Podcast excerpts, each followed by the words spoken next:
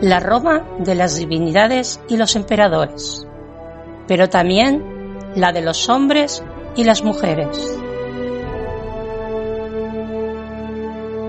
La Roma de la cultura, del latín y la justicia.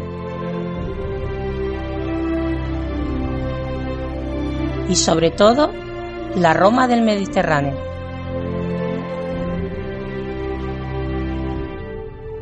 Bienvenidas, bienvenidos al Ignum en Roma.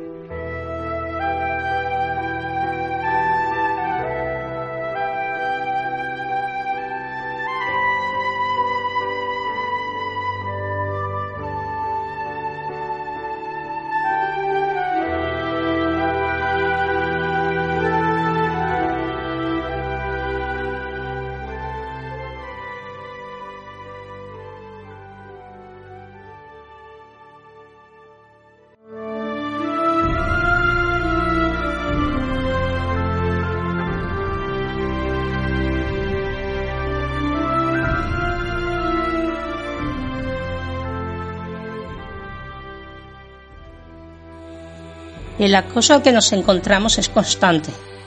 Buena hija, buena hermana, buena esposa, buena madre, buena ciudadana. No importa si eres lista, si sabes sobre retórica, si tu oratoria es cuidada, si dominas lenguas, si conoces la metafísica de Aristóteles o si eres la mejor estratega política. Simplemente cuida vástagos romanos. Sé digna de tu apellido y satisface a tu dominio. Lo que el hombre desconoce es que las mujeres de mi rango nos pasamos día y noche observando en silencio, escuchando entre las paredes, meditando sobre cómo actuar, sobre qué decir, cuándo y cómo.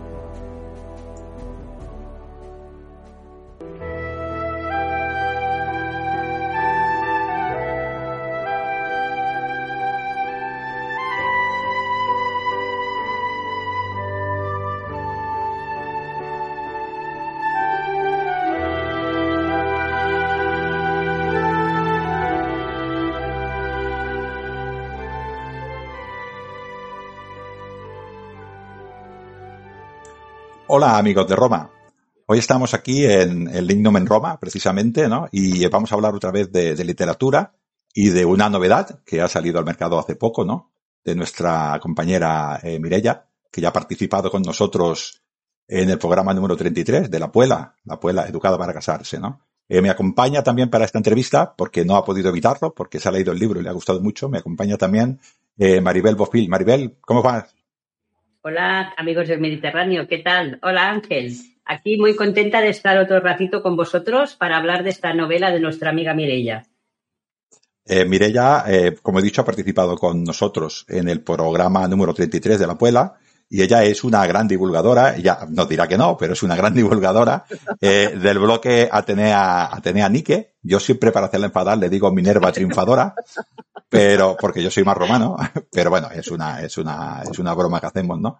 Y colabora en muchos sitios, es también eh, miembro de, miembro o miembra, que ahora hay que ir con mucho cuidado, ¿eh? eh de la, del grupo Divulgadores de la Historia. Y bueno, le hemos invitado a participar, eh, a participar en este programa precisamente para hablar del libro. Yo también lo he leído, eh, me acuerdo con una conversación, ahora la presentaré, pero me acuerdo de una conversación que tuvimos ahora año y medio, antes de toda esta peste antonina que hemos tenido, ¿no? Y las dudas que ella tenía, y me expresaba a mí, cuando todavía podíamos reunirnos a tomar una cerveza sin alcohol, ¿no? Y me explicaba esas dudas, ¿no? Y, bueno, hablamos sobre literatura, yo ya llevaba publicados tres libros, ¿no?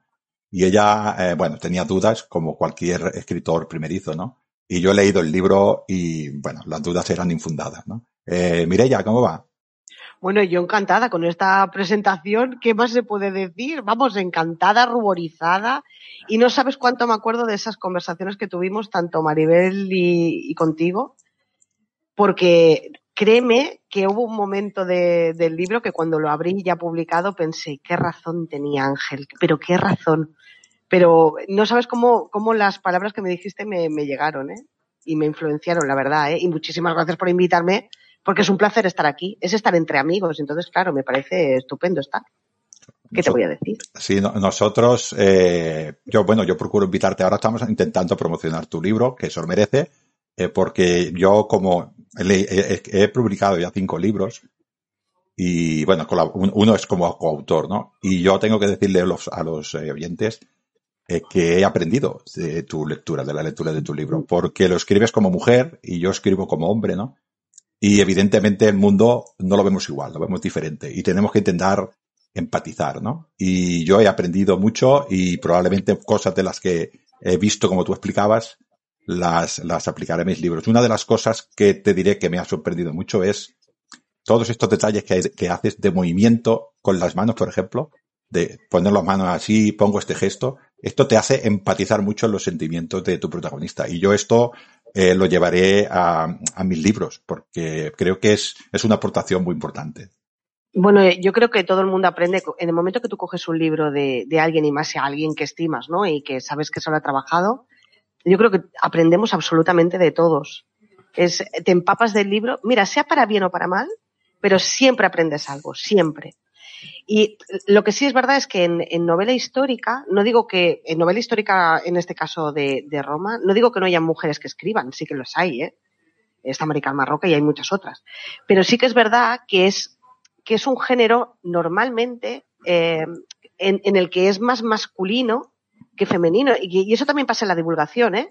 Somos menos divulgadoras o se nos ve menos que, que a los hombres. Eh, pero no es por ninguna cuestión misógena ni nada por el estilo, simplemente que hay un gran número de hombres que a lo mejor se lanzan más a hacer esas novelas y, y las mujeres no tanto. Y cuando cuando te adentras en, en, este tipo de novelas, sí que es verdad que no, no puedes evitar que, que, tu género vaya por delante. Si tú eres hombre, lo explicarás de una forma, con una sensibilidad diferente, que no es ni mejor ni peor, es diferente. Claro. Entonces, cuando yo leo un libro tuyo como Cunina o como Lignum, aprendo muchísimo de esa visión, de esa parte masculina que yo a lo mejor no tendría y entonces te sirve también para eso, ¿no? Yo creo que aprendemos todos. Leer es importante por eso, porque aprendemos de que sea, claro. Pues bueno, Mireya, eh, primero, muchas gracias por venir a, a, a, la entrevista, que estamos encantados. Y empezamos con las preguntas. Espero que estés cómoda ¿eh?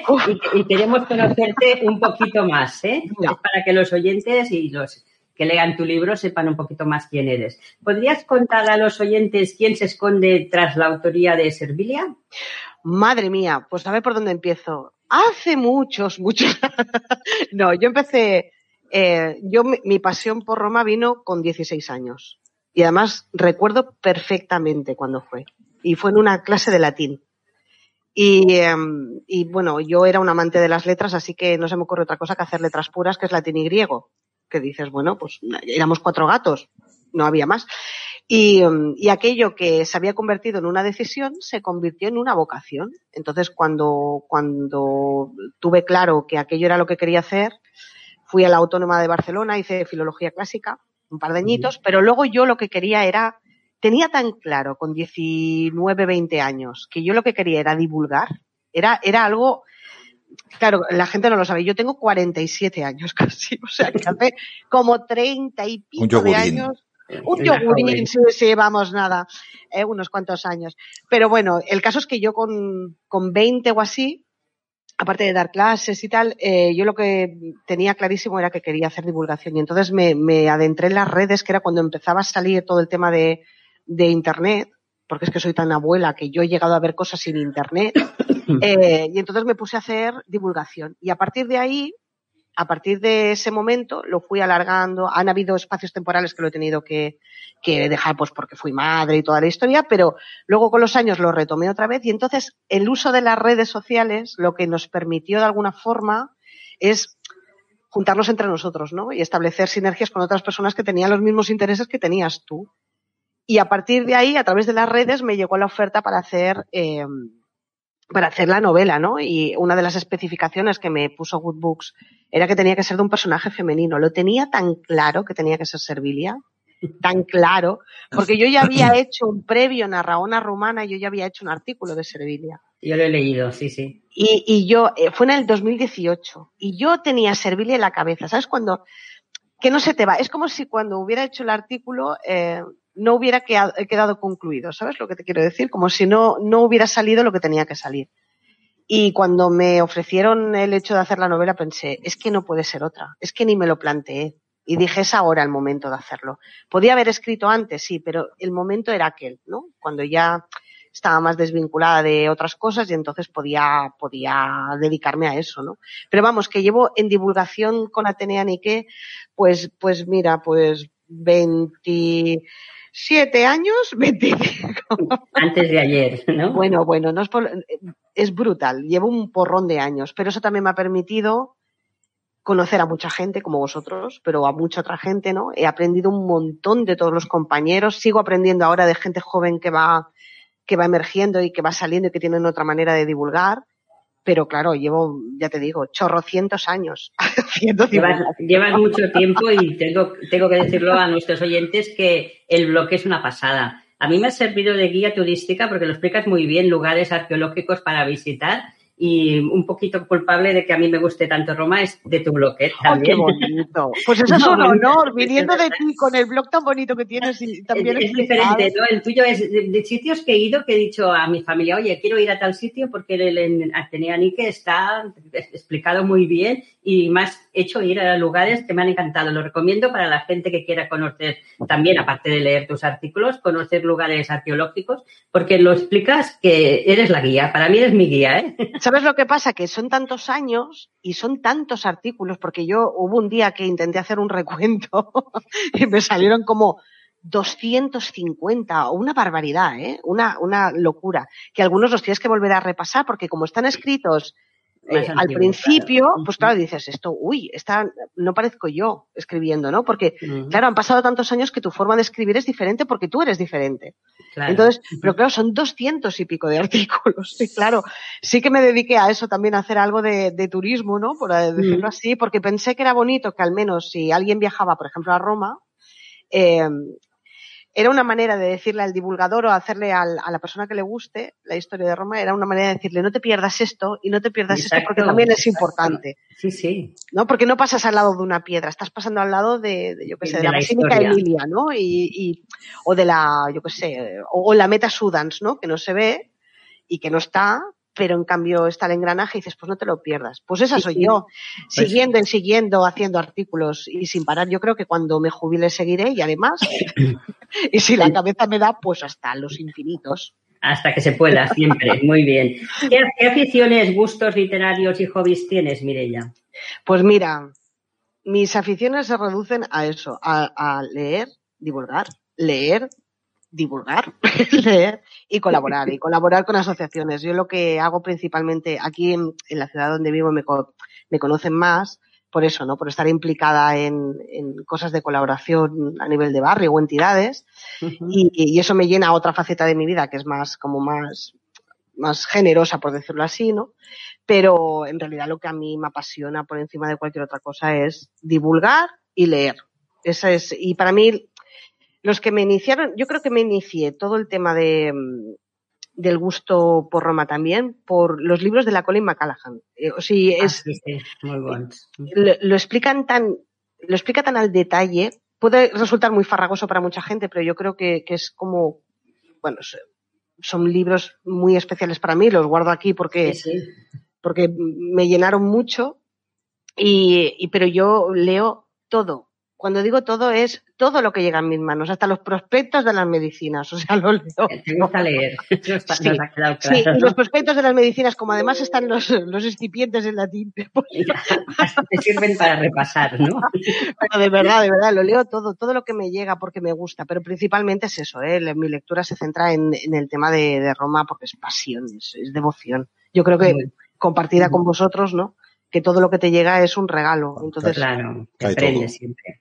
Es que no paras de aprender. Ya puedes llevar 30, 40, 50 años que te da la sensación de que te queda tantísimas cosas por, por, por aprender y siempre estás como más y más y más y cada vez más, ¿no? Y, y siempre te, te, encuentras un poco en plan, yo solo sé que no sé nada, pues eso. es de verdad, o sea, es una sensación que te, que te, que te motiva mucho, ¿no? Para seguir. Pues no hay que dejarla nunca. Eh, vamos a ser un poco curiosos y queremos eh, contigo saber un poquito una película que te haya gustado mucho, una canción, un género literario. Mm. ¿Mm? Pues mira, de películas, la vida de Brian es mi preferida. Yo es que... Con Roma. Pero Roma cachondeo. Eh, me, encanta. yo creo que es mi peli favorita. Yo te veía más de Star Trek, ¿eh? No sé por qué. Pues va a ser que no, ¿eh? Va a ser que no. Yo, la vida de Brian la pueden reponer 180 veces que yo la sigo viendo y me sigo riendo. O sea, para mí hay escenas que es que son únicas. La tengo en DVD, la, la, tengo, bueno, la veo en las plataformas de, es que me encanta. La vida de Brian me encanta. Yo creo que es de mis pelis favoritas. Em, por el cachoteo porque, y porque los Monty Python me gustan. Y luego de música, ostras, pues ahí ves otra de las cosas que me pasa, que soy ecléctica. O sea, me, me gusta, me apasiona. Mi, para mí mi favorita es el Carmina Burana de Carlo. Pero luego me encanta el rock me encanta la gente. Empiezas a, empiezas a caerme depende, simpática. Depende del momento, ¿no? Depende del estado de ánimo. ¿Os habéis fijado que es un poco, un poco raro? Porque dices, vamos, ¿cómo pegas el salto del Carmina Burana o el Catuli Carmina a los, a los, bueno, no. pues esto, ¿no? Bueno, sí, yo también lo hago, pero depende del humor que tengo ese día, pues ¿eh? También, necesitas un tipo de música o otro. Me gusta la ópera, me gusta todo, pero ¿sabes lo que pasa? Que mi, eh, mi padre trabajaba en una discográfica. Y cuando yo era pequeña, me pasaba eh, horas y horas y horas escuchando músicas muy diferentes. Entonces mi padre colocaba zarzuela, tenía colecciones enteras de ahí. Entonces, y, escuchaba desde, yo qué sé, desde lo que se escuchaba en los años 70, 80, pues imagínate, ¿no? Vamos, lo más variado y escuchaba de todo. Y yo creo que me ha venido un poco heredado de él que me gusta la música porque sí me gusta la música clásica, me gustan las óperas, me gusta. Me gusta la música. Y me gusta la música, exacto. Sí, sí. mira, has definido perfecto. Además, soy muy ñoña. Yo me emociono con, con prácticamente todas las músicas, aunque parezca una tontería. Yo me niego a ver el Carmina Burana en un, en, un espectáculo. Yo estuve trabajando en una promotora de conciertos que hacía el, el Carmina Burana y yo me negaba a ir porque yo sabía que iba a llorar como una magdalena de principio a fin y me daba vergüenza, o sea, porque soy muy sensiblera, entonces enseguida em, la hipersensibilidad esta que tengo yo enseguida me hace película llorera yo. Anuncio publicitario bonito. Es tu sensibilidad. ¿eh? pues por eso os digo que me gusta de todo, de todo. bien. Una estación del año. El verano, sin duda. Sin duda. un color y un el rojo. El rojo. El rojo. El rojo y el olor a vainilla. Ah, muy bien. Clarísimo. Es dulzona, eres dulzona, ¿eh? Una frase que hayas oído y que te haya quedado grabada en el corazón. Ostras, una frase. Uf que me haya quedado, bueno, más que frase que me haya quedado en el, en el corazón, es que muy romántica no es, y muchísimo menos. Es que a mí hay un dicho de mi abuelo que me encantaba y no es para nada romántico ni llega al corazón, pero es que a mí me encanta. Me encanta él. Hay ojos que de legañas se enamoran. Me encanta. Bonita. Preciosa. Ah, ah, pues a mí me ha gustado, nunca la había me encanta, Me encanta. Hay ojos que de legañas se enamoran, sintetiza tanto. cuando, te viene, cuando te viene una amiga y te dice, mira, este es, mi novio. Y dices, ay, madre. Pues eso, hay ojos que de legañas se enamoran. Yo, eh, eh, eh, yo empecé a leer, no, sé si lo creeréis o no, yo empecé a leer como, casi todas las personas por mimetismo, por lo que le, porque veía a mi padre leer, ¿no?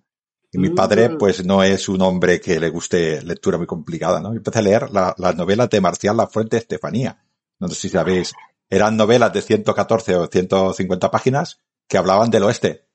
Sí, señor. El, el, ¿eh? el alto forastero de seis pies que se enamoraba de la hija del malo y al final, pues los mataba a todos y se casaba con la hija del malo y salvaba al pueblo. Este era el argumento. Pero yo empecé a leer. Yo, mi, mi abuelo tenía esas colecciones de libros del oeste y yo recuerdo mis veranos, como no, claro, estaba, yo era muy niña, yo tendría pues siete, ocho años, y entonces yo recuerdo los veranos que me aburría, eran unos libros chiquititos, muy finitos, y, venga, y venga. Me acuerdo de, incluso de las portadas, ¿eh? Me acuerdo. y, yo creo que nos, nos iniciamos todos con, con que Era lo que te iba a ¿eh? preguntar. Tú también te pensaste de esta manera, dijéramos, tan sencilla, ¿no? Sí, además, con eso y con mi, mi abuela era una grandísima lectora. Es que yo creo que eso te, te viene de familia. Mm. Eh, mi abuela era una lectora compulsiva. Era un poco como yo, se leía hasta los prospectos y los champús, ¿no? Pues mi abuela era una, y yo recuerdo con 15 años, mi abuela tenía en, en donde veraneábamos, tenía yo Claudio. Muy bien. Y, y pensé, voy a leérmela. Yo, Claudio, para que no lo sepa, tiene 800 páginas. Era ocho. Y, so- Y so- pensé, y pensé, voy a empezar a leerla a ver si me gusta. Tú fíjate, que para entonces todavía no, yo tenía 14, 15 años, no tenía más. Y para, para entonces no sabía mi vocación, ¿eh? No eras Pero ya, ya, ya en aquel momento pensé, uy, esto me gusta. Y me la, me la merendé entera. Y yo que, y mi abuela tenía una gran librería llena de libros, llena, llena. Yo de hecho, lo único que pedí cuando ella ya no estaba, lo único que pedí fue un libro. Un libro que a ella le tenía mucho cariño y lo tengo aquí en la estantería, ¿no? Porque para mí es más, lo que sintetiza ella es la lectura. Ah. Y, y para mí era importante. Y, eso, lo que decías tú de que lo que tú ves, tú lo reproduces, es verdad. Porque mi hija también es una gran lectora, claro. muy lectora. Entonces se, se empapa de cualquier libro que le viene. Y eso es, eso es algo que, que si tú ves, lo reproduces sin Sí, querer. sí. Lo mismo en casa también se ha leído mucho, mis padres muchísimo. Eh, A mí, bueno, yo empecé, empecé a, leer am, y eso me provocó escribir una historia que no, no desvelaré cuál es la historia. eh, Vuelvo a repetir, estoy hablando de joven, ¿eh? Estaba hablando Mm. de 14, 15, 16 años. Me, me hizo escribir una historia que todavía me acuerdo de ella. Ya no, ya no la conservo porque después de tanto traslado los funcionarios nos trasladaban mucho y la he perdido, pero me acuerdo perfectamente de ella y es toda una trama de ciencia ficción. No es de romanos. Y la tengo ahí guardada por si algún día me atrevo a hacer todo, a hacer todo un argumento y poquitín Que no se pierda. Que no se Mm. pierda, ¿no? Pero tú también, Exacto. esto te, te, te motivó a escribir alguna cosa corta, cuento corto Sí. o algún tipo, ¿sí? Yo recuerdo, eh, me parece que fue, yo gané, creo que fue un premio literario. Tengo todavía el libro que gané con ese premio literario de unos juegos florales de estos de San Jordi. Ajá. que el libro se llama, fíjate si me acuerdo, se llama Una noia al hiver, una noia en el invierno. Y recuerdo que fue, pues mira, yo tendría pues 11, 11, 10, 11 años en el colegio. Y ahí ya me, a mí ya me gustaba escribir. Yo recuerdo que escribía diarios y diarios, diarios que empecé a escribir con 8 años y que acabé con 16 o 17 y, y luego escribía poe- poesía, me dio una época que escribía poesía, eh, porque yo creo que en el fondo todos los que al final acabamos escribiendo, sean un blog, un artículo o, o una novela, da igual, ¿eh? es porque previamente ese gusanillo literario ya lo tenías. Solamente emerge, ¿no? Eh, sale en ese momento, pero yo creo que ese gusanillo está. Lo Fluye, dejas fluye. salir. Sí, sí, yo ya lo he dicho varias veces, eh, lo que más engrandece al ser humano es aprender y transmitir la cultura. Y este, y este gusanillo lo tenemos. ¿Qué hace una madre la primera vez que, a- aparte de alimentar a su hijo, lo primero que le hace es enseñarle a caminar, a expresar, a mirar, a reírse, a comportarse? Y esto es en cuanto, pero todo, le enseñamos toda nu- nuestra cultura, nuestra forma de ser, nuestra forma de ver el mundo, ¿no? Y esto es una cosa que tenemos dentro en el ADN, ¿no? Algunas personas, pues porque la vida les lleva a otros lugares, no lo, no lo expresan, no lo pierden, y otras, pues bueno, tenemos esta inquietud. Yo en mi caso también es profesión porque soy docente, ¿no? Y está ahí. Esto es, es, yo que te doy toda la razón. Somos personas que tenemos que expresarlo y lo que Sí. nosotros tenemos en, en nuestra cabecita, pues de alguna manera lo tenemos que transmitir. Y en- ahora en la modernidad, pues lo hacemos en vídeo, lo hacemos por Facebook, lo hacemos por YouTube, pero también lo hacemos eh, la- de la manera tradicional que es con, eh, como yo digo, solidificando, o sea, haciendo sólido nuestro pensamiento que es poniendo letras sobre un papel en blanco, ¿no? Eso es hacer sólidos los pensamientos. Y, y después acostumbramos a ser gente extremadamente sensible en, en muchas cosas. Por ejemplo, sensible en las emociones porque tú las tienes que transmitir, pero también eres, eh, o sea, inseguro en ciertos momentos porque, porque hay muchas cosas que dependen de lo que tú, de lo que tú estás haciendo, ¿no? Tú fíjate, ahora me has hecho recordar una cosa. Yo a mi hija que yo desde pequeña yo le he intentado inculcar el amor por lo clásico, ¿eh? Era, lo mío era fijación. Yo decía, no, no quería que mi hija le gustara los romanos, sino que yo quería que mi hija fuera, eh, tuviera conocimiento de la historia, ¿no? Porque para mí es básico eso. Es como, es como ver un, un o sea, un libro de fotos, ¿no? Un álbum de fotos. Si no hay fotos detrás, si no enseñas tu pasado, parece que no hay nada, ¿no? Que no tienes dónde agarrarte, no tienes un pilar para continuar. Y para mí en la historia es lo mismo. Tú tienes que irte para atrás para poder entender la que tienes ahora, ¿no? Y entonces yo recuerdo que mi hija con cuatro años o tres añitos me dibujó en un, en un, en un folio un templo un templo romano. Me decía, a mi madre le gustan los romanos. Eso me con, su, con, sus columnas corínticas, sus tímpanos, con todo. Eh, sí, señor, un día lo enseñaré porque es monísimo. Claro, ahora tiene, ahora tiene, va a ser 15. Y lo mejor de todo es cuando me vino el otro día y me dijo, mamá, eh, ya he escogido las asignaturas de cuarto de la ESO y voy a hacer latín. Y yo pensaba, bien. O sea, todo mi, mi trabajo de, de años de, de ser una pequeña gota, pensé, ¡ay, qué bien!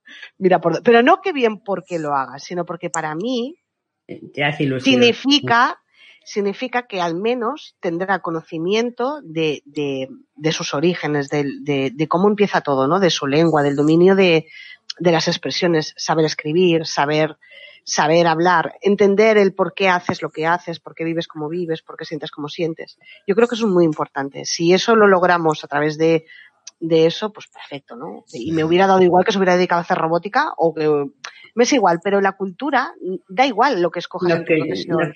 No, quita sitio. Sí, que es cierto, sí, sí. Yo, ahora acordándome lo que te he dicho de la ciencia ficción, era para preguntarte un poquitín. Una cosa es el primer libro que, que, que viste y otro es que te impactó a mí.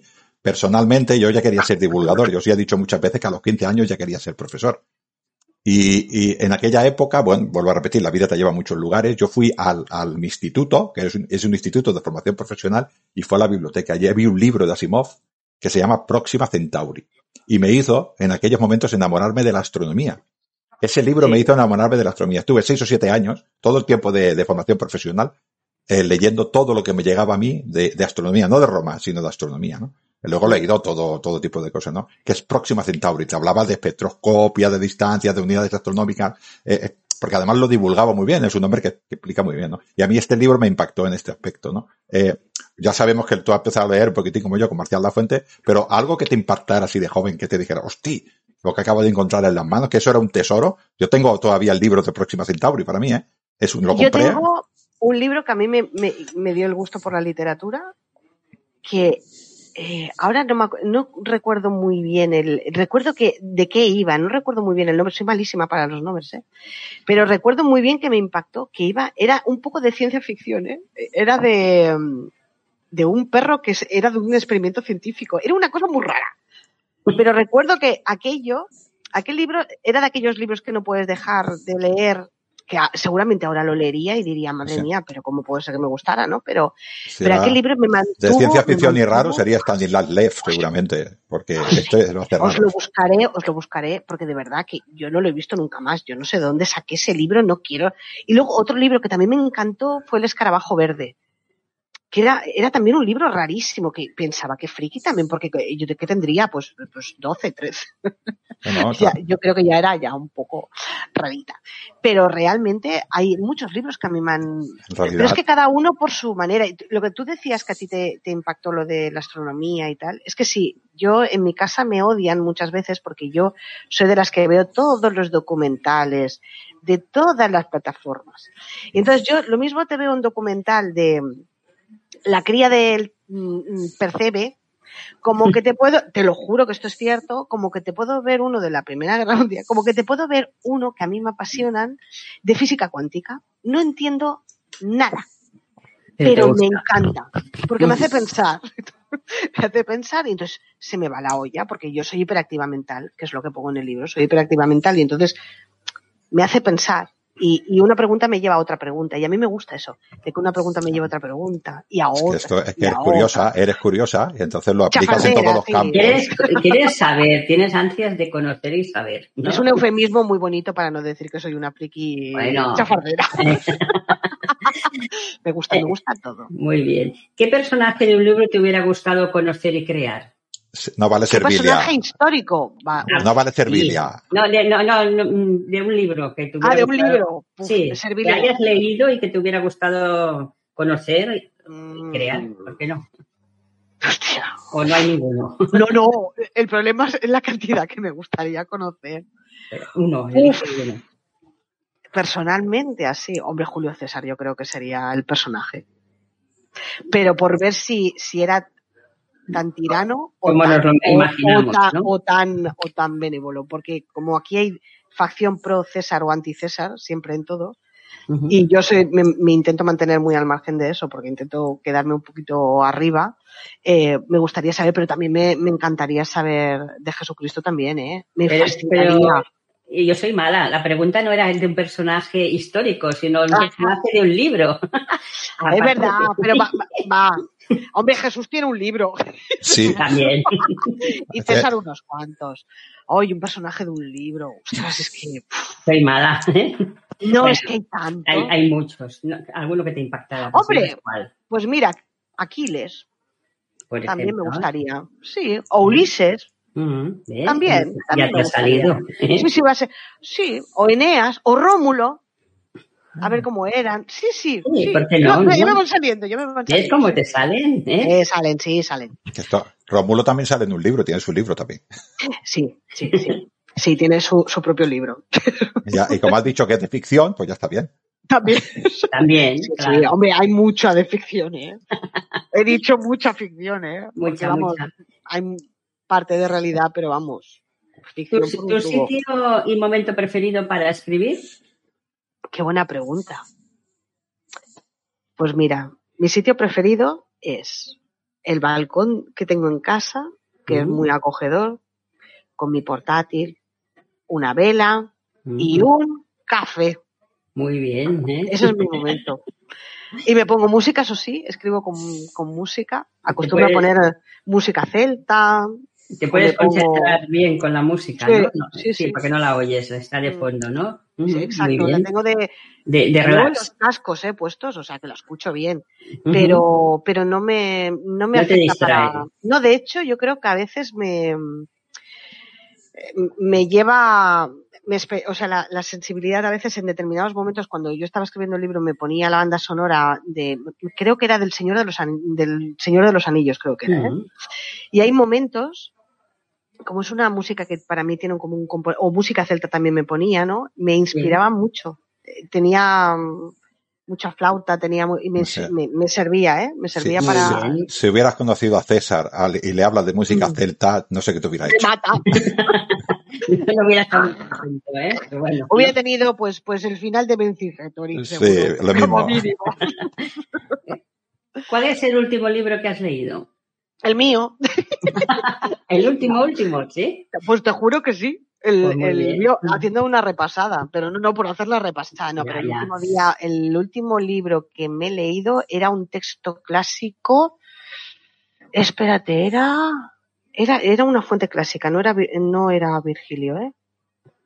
Era, era uno de estos, ahora no recuerdo Bueno, es exactamente. igual. un No, pero es, un- es un clásico. Ahora no recuerdo cuál era, pero sí, es uno. Estaba comprobando, además estaba para hacer un, me, me inspiró para, para poder hacer un artículo que haré en un futuro sobre, sobre cómo los, si los romanos eh, despreciaban a los griegos, ¿no? Si eran un poco, o te- o, vamos, que despreciaban un Super- poco. Muy bien. Y, y sí. me he sorprendido, me he sorprendido porque he encontrado documentación muy buena, muy Ajá. buena para ese artículo. O sea, vamos, Ya tenemos ganas de leerlo. Ya te lo digo como romano que soy, que los griegos eran muy blandos, eran muy blandos. no, pero fue muy divertido Particus, porque eran particus, no te digo más. no sé si era, no, creo que es Juvenal, creo que es Juvenal. Sí, Mm. creo que es Juvenal. Y estaba mirando las, las cartas de Juvenal, eh, eran, son- es que están muy bien para ilustrar la vida cotidiana normal y corriente, Sí, ¿no? sí. Y hay un, hay un párrafo en el que hablan de, fíjate los griegos, que, o sea, qué fuerte, ¿no? Porque ellos se están quedando nuestros trabajos. Atención, ¿eh? Se están quedando nuestros trabajos, le hacen la pelota a los dómines, y entonces nos echan a nosotros para ponerlos a ellos. Los tendrían que echar a todos a su pueblo, te lo juro. Yo lo leía y pensaba, Dios, no hemos aprendido nada. Sí, Es el mismo discurso. El mismo. Y pensé, mira, estos, los griegos y los sirios que nos están quitando el trabajo y nos están quitando la cultura. juro. Esto es muy de juvenal, sí.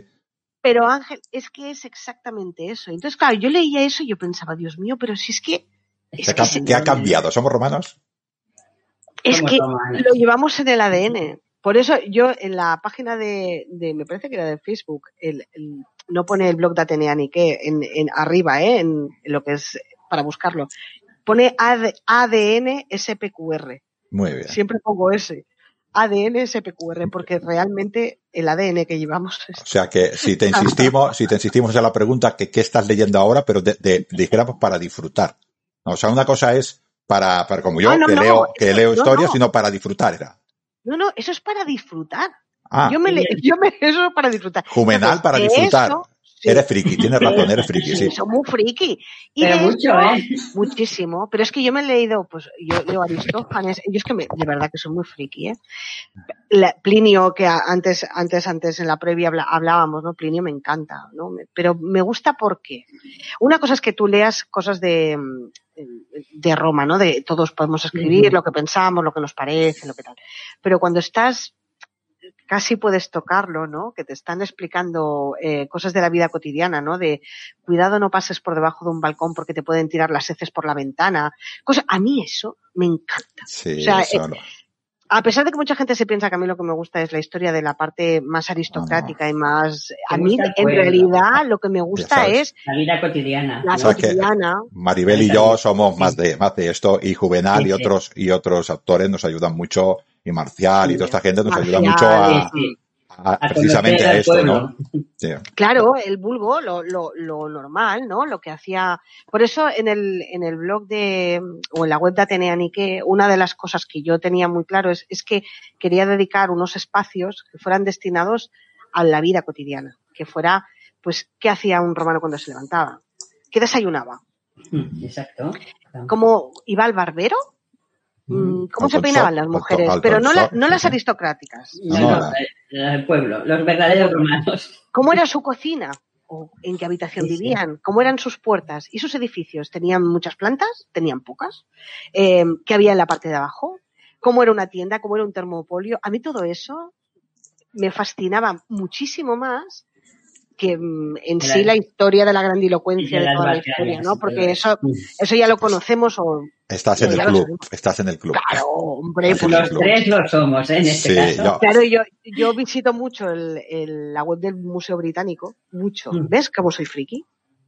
Hay gente que ve pues YouTube y tal, y yo me voy al Museo Británico. Entonces miro las colecciones del Museo Británico y lo que más me gusta es, por ejemplo, cuando veo, pues yo qué sé, un- unos pendientes, una cuchara, un, un- un plato, aunque pare- os parezca absurdo, ¿eh? No, no. Pero yo eso No.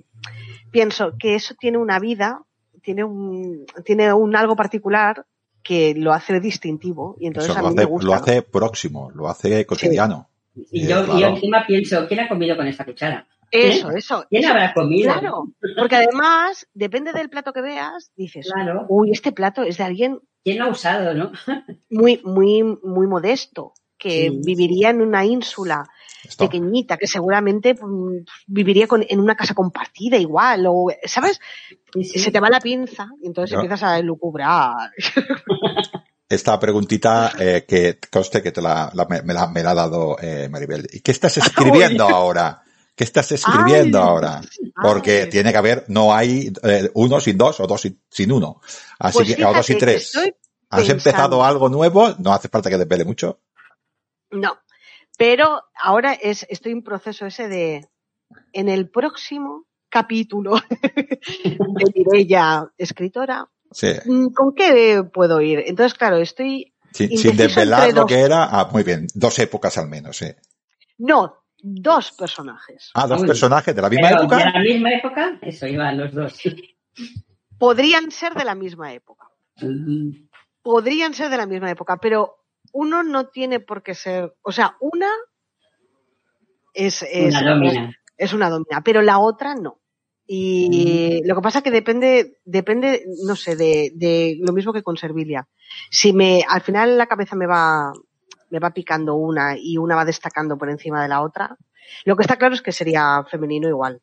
Sí, Pero no por sí. nada, ¿eh? Sino porque me estoy en un momento en que me apetece explicar cosas que no se saben No. de las mujeres. Ya sabes No, que yo he bien, escrito, claro he escrito a Codina y al final las protagonistas son mujeres. No es por nada. O sea, que porque te apetece escribir sobre, sobre mujeres Porque y no pasa nada.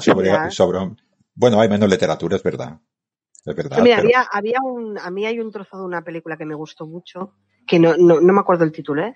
pero recuerdo, hay un, me quedó grabado aquello, aquel espacio. Había un chico con discapacidad que picaba un mármol y hacía un caballo precioso, ¿no? Tenía altas capacidades, pero y le decía a uno de los personajes de la película le decía, ¿cómo eres capaz de de moldear el, el caballo, ¿no? Y él decía, no, si yo no lo moldeo, el caballo está dentro y yo lo que hago es sacar el mármol que está alrededor.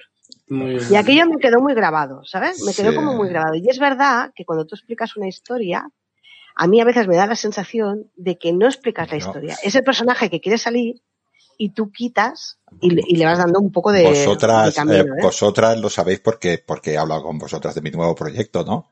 Ahí hay un mm. personaje también femenino y, tengo que decir que ha salido, eh, tanto ha salido el personaje de, mí, dijéramos, que lo he tenido que parar porque se hacía con todo el libro el personaje.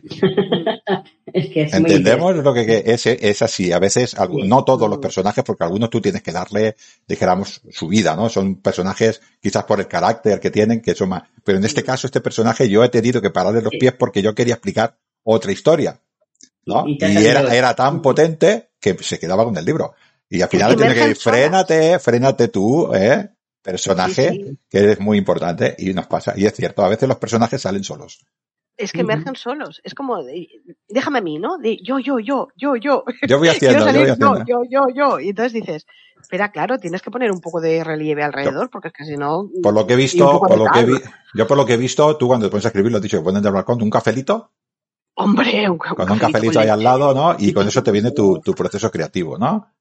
Me vienen las musas a mí, bajan las musas, que es verdad eh, que hay veces que no te bajan. Aquí viene otra pregunta de esta que te va a gustar, que también me la pasa Maribel, que es que tú, tú ya lo has dicho que te invitaron, te invitaron a, desde la, editorial, eh, te invitaron a hacer el libro porque conocían tu trabajo y evidentemente confiaban en ti. Pero esto es una parte. O sea, a ti, ¿por qué te dio, qué te motivó a escribir el libro? No, no es algo, porque tú, mm, escribir un libro, escribir artículos, escribir ensayos es una cosa, y ponerte en una creación con, personajes de ficción, es verdad que es ficción histórica y hay muchos personajes, yo he leído el libro, reales, la historia es totalmente reconocida por mí porque la conocía y ahí en el libro se cumple, pero evidentemente hay cosas que son ficción, ¿no? Y entonces, claro, meter ahí todo esto, ¿cómo te dio? Pues sinceramente, yo estaba, cuando me lo ofrecieron, no dije que sea el momento, ¿eh?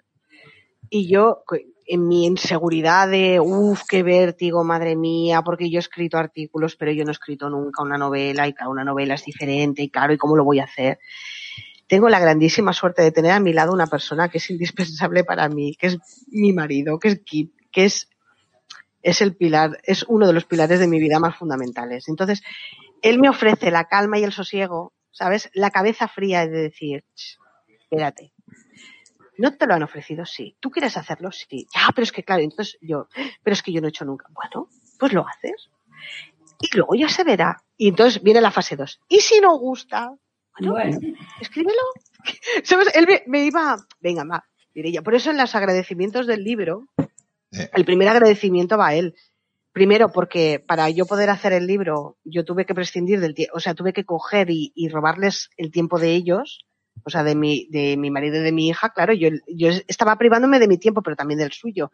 Yo me lo estaba pasando bien, pero ellos me acompañan en este proceso, ¿no? Entonces, dices, ostras, no solamente te está apoyando, sino que te está diciendo tira para adelante, ¿sabes? Cada vez que yo me quedaba un poco parada, me pegaba un empujoncito, venga, va, tira para adelante. Entonces, yo creo que la motivación principal era que yo en el fondo sí quería escribir una novela, o un libro, o un tratado, o lo que fuera, pero yo me veía un poco, porque claro, digo, no es lo que yo he hecho nunca. Y entonces, claro, él me decía, tira y tira. Y al final, pues mira, salió así, la verdad.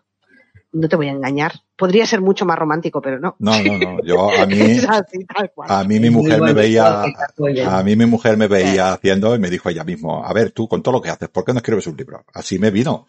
Yo, evidentemente, como dices tú, yo ya tenía algo en mí que, que, me, que, que, me, que me hacía querer contar cosas pero eso es una, esto es una actitud. Yo podía eh, escribir historias cortas y guardármelas en mi armario. Y sin embargo, pues decidí a través de ella que me, que bueno, como igual que tu motivación para ti, para mí es mi mujer, ¿no? Y entonces ella, a, a partir de ahí empecé a crear. El primer libro me costó tres años. Sí, es que cuesta, ¿eh? Yo creo que la suerte que tenemos en este sentido, o al menos yo me siento muy afortunada, es que tienes a alguien al lado que, que te, te, sirve de, de, de, de, pilar, ¿no? De, de bueno, para apoyarte. Exacto. Y que en los momentos de duda siempre tiene como una mirada más fría y entonces te, te ayuda, ¿no? Que dices, ostras, si no lo tuviera, ¿cómo lo hubiera hecho? ¿Lo hubiera hecho igual? Pues no lo sé. Piensa, eh, que supongo, supongo que te pasa a ti también. Yo cojo, voy a Barcelona, por ejemplo, al grupo de recreación, que son 200 kilómetros de ida y 200 kilómetros de vuelta, y mi señora y yo nos pasamos las dos horas de ida y las dos horas de vuelta hablando sobre problemas de argumentos de personajes que no existen en mi libro. Entonces intentamos, eh, entre los dos, buscar soluciones a tramas, a cosas que sean coherentes dentro de los personajes. Y estamos los dos colaborando. Yo soy el que escribe. Sí, sí. Pero ella y yo estamos todo el rato eh, colaborando con bueno, esto. Es que los, los primeros lectores de, de, las obras que tú puedes hacer son ellos. Y además, lo mejor que tienen, o, o al menos a mí me lo parece, es que van a ser sinceros y van a, y, pero lo van a hacer con, con tiento, ¿no? Pero lo con van empatía, a, pero van a ser sinceros. Entonces, su valoración al respecto para mí es básica porque pienso, bueno, si él me dice que le gusta, pues porque si no le gustara también, yo creo que me lo diría, a lo mejor me lo diría de una, de una manera así más, más empática para no hacerme, pero me lo diría, me diría, oye, pues mira, a mí no me llega. Entonces yo recuerdo que yo le decía, pero, pero se hace farragoso, salen muchos nombres que a ti te compliquen la vida para entender. No, que no, que no, ¿sabes? Y entonces, en realidad el caminito hecho por el libro, tú lo escribes, pero en realidad el, el libro está hecho por muchas personas, por muchas personas que han cedido su tiempo, que te han acompañado en el camino, que te han animado a seguir, por gente que apuesta por ti, ¿sabes? Que se alegra porque lo saques. Yo, claro, como conozco a tanta gente aquí, pues me decían, oye, cuando saques el libro, dínoslo. Y claro, es verdad, saqué el libro y, y bueno, he tenido que pedir libros a, al editor y me decía el editor, pero ¿cuánta gente conoces tú? Sí, ¿no? no, digo, lo mejor no es eso, no es cuánta gente conozco, es cuántos amigos tengo, cuánta gente querida tengo. Y eso es lo que al fin, al fin y al cabo hace que, que tires para adelante con, con lo que te venga, ¿no? Sea lo que sea, aunque puedas ser más insegura o no, pero como te rodeas de gente que te quiere, pues tiras para adelante con lo que sea. Pues mira, yo como lectora, agradecimientos a tu marido ah. porque nos hubiéramos perdido una ah. gran obra. ¿eh? Gracias, Maribel. No que es verdad, si no te hubiera animado y apoyado, no tendríamos a Servilia y nos sí. hubiéramos perdido, ¿no? Sí, Por lo tanto, sí. mi agradecimiento. El libro de Servilia, como ya sabemos o lo hemos comentado, es de época de Roma. ¿Por qué escogiste la República y no otra época? Mm. Mira, a ver, mucha gente habla sobre o sobre unas sobre la parte política de la República o sobre la parte política del, del imperio, del alto imperio, casi siempre, ¿eh? uh -huh. porque son, bueno, también del bajo imperio, pero bueno, quiero decir que son los temas que normalmente se utilizan más en novela histórica. En mi caso, la época no era importante. La importancia la, la residía en el personaje, que yo el personaje lo tenía claro. Todo lo demás era secundario. O sea, me hubiera dado igual que hubiera estado, si hubiera estado en otra época. Si hubiera estado en el Imperio Romano de Oriente, pues me hubiera centrado en servirle en el Imperio Romano de Oriente. No sé si me explico, pero el como personaje el, era claro, el personaje era el eje y, y todo lo, lo, de alrededor, dónde estaba ubicada o la época que fuera daba estuviera, daba igual, porque lo importante era ella como personaje. Era un, mi, mi pretensión era eh, darle voz. Que se conozca. Que se conozca. Exacto, exacto. De alguna forma. Que se conozca. del anonimato, porque exacto. muy poca gente, me, una persona me ha dicho quién es Servilia. Y claro, ¿Eh? Ahí es donde. Porque, en cambio, que Cleopatra todo el mundo la conoce, pero Servilia no. Claro. Y, y, y claro, importante. Claro, dices, no, yo no me podía creer, yo decía, no puede ser que nadie le, le haya dedicado un. Porque es que no me lo puedo creer. Siendo no quien es, siendo quien es, y claro, con tan pocas fuentes clásicas, por no decir prácticamente ninguna, eh, con tan con tanto que decir, pero tan poco eh, para dónde agarrarte, ¿no? Y dices, pues uh -huh. esta mujer tiene que salir de alguna forma. Entonces, en realidad, ya te digo, la época o el espacio era indiferente. Era Lo que era importante era ella. ella. Muy bien. ¿Qué nos puedes contar de los sucesos de Roma en los tiempos de tu protagonista? Buah, a, a grosso modo, a grosso modo. A grosso modo. A mí, para mí es fascinante esta época. Sí, sí. Y yo creo que a, a, mucha gente le gusta yo, esta época por lo convulso. ¿eh? Yo empiezo esta época eh, antes del nacimiento, incluso de servir, con lo graco ya. Es de, los Graco hasta la muerte de César es como poquito a poquito eh, va muriendo, va muriendo la República, que soluciona, no son capaces de solucionar eh, estos problemas que tenían hasta que llega Augusto y a base de fuerza, bueno, porque era un animal político por encima de, cualquier otro que hubiera habido mm. antes, ¿no? Y fue capaz de solucionarlos. Pero es una época con, con, con Milón, con, ¿sabes? Con Clodio, que salen todos estos con Marco Antonio, con, con el mismo Augusto, con César, con Sila, con Mario, todos estos Ese es el problema. Es que tú en, ese periodo de tiempo, en ese segmento temporal, no tienes un personaje relevante o dos. tienes miles de personajes relevantes que todos tienen su punto y relevancia. Pero ese segmento temporal, a mí siempre de toda la vida me ha gustado por una razón. Porque a mí, eh, aprender de, esa, de, ese, de ese momento convulso de la República me permite, ahora en la actualidad, entender la política de una forma. Es decir, ese segmento a mí me permite ver que en un momento, da igual en qué segmento de la historia tú lo pongas, en la actualidad, en, la Edad Media o cuando tú tienes un sistema de gobierno que no funciona, un sistema que tú crees, entre comillas, democrático, ¿vale? Vamos a decirlo así, que no funciona porque la gente está buscando intereses personales, en el momento en que, en que hay luchas de poder y hay alguien, alguien que resalta por algo y tiene carisma político, es muy fácil que esa persona se convierta en un dictador querido.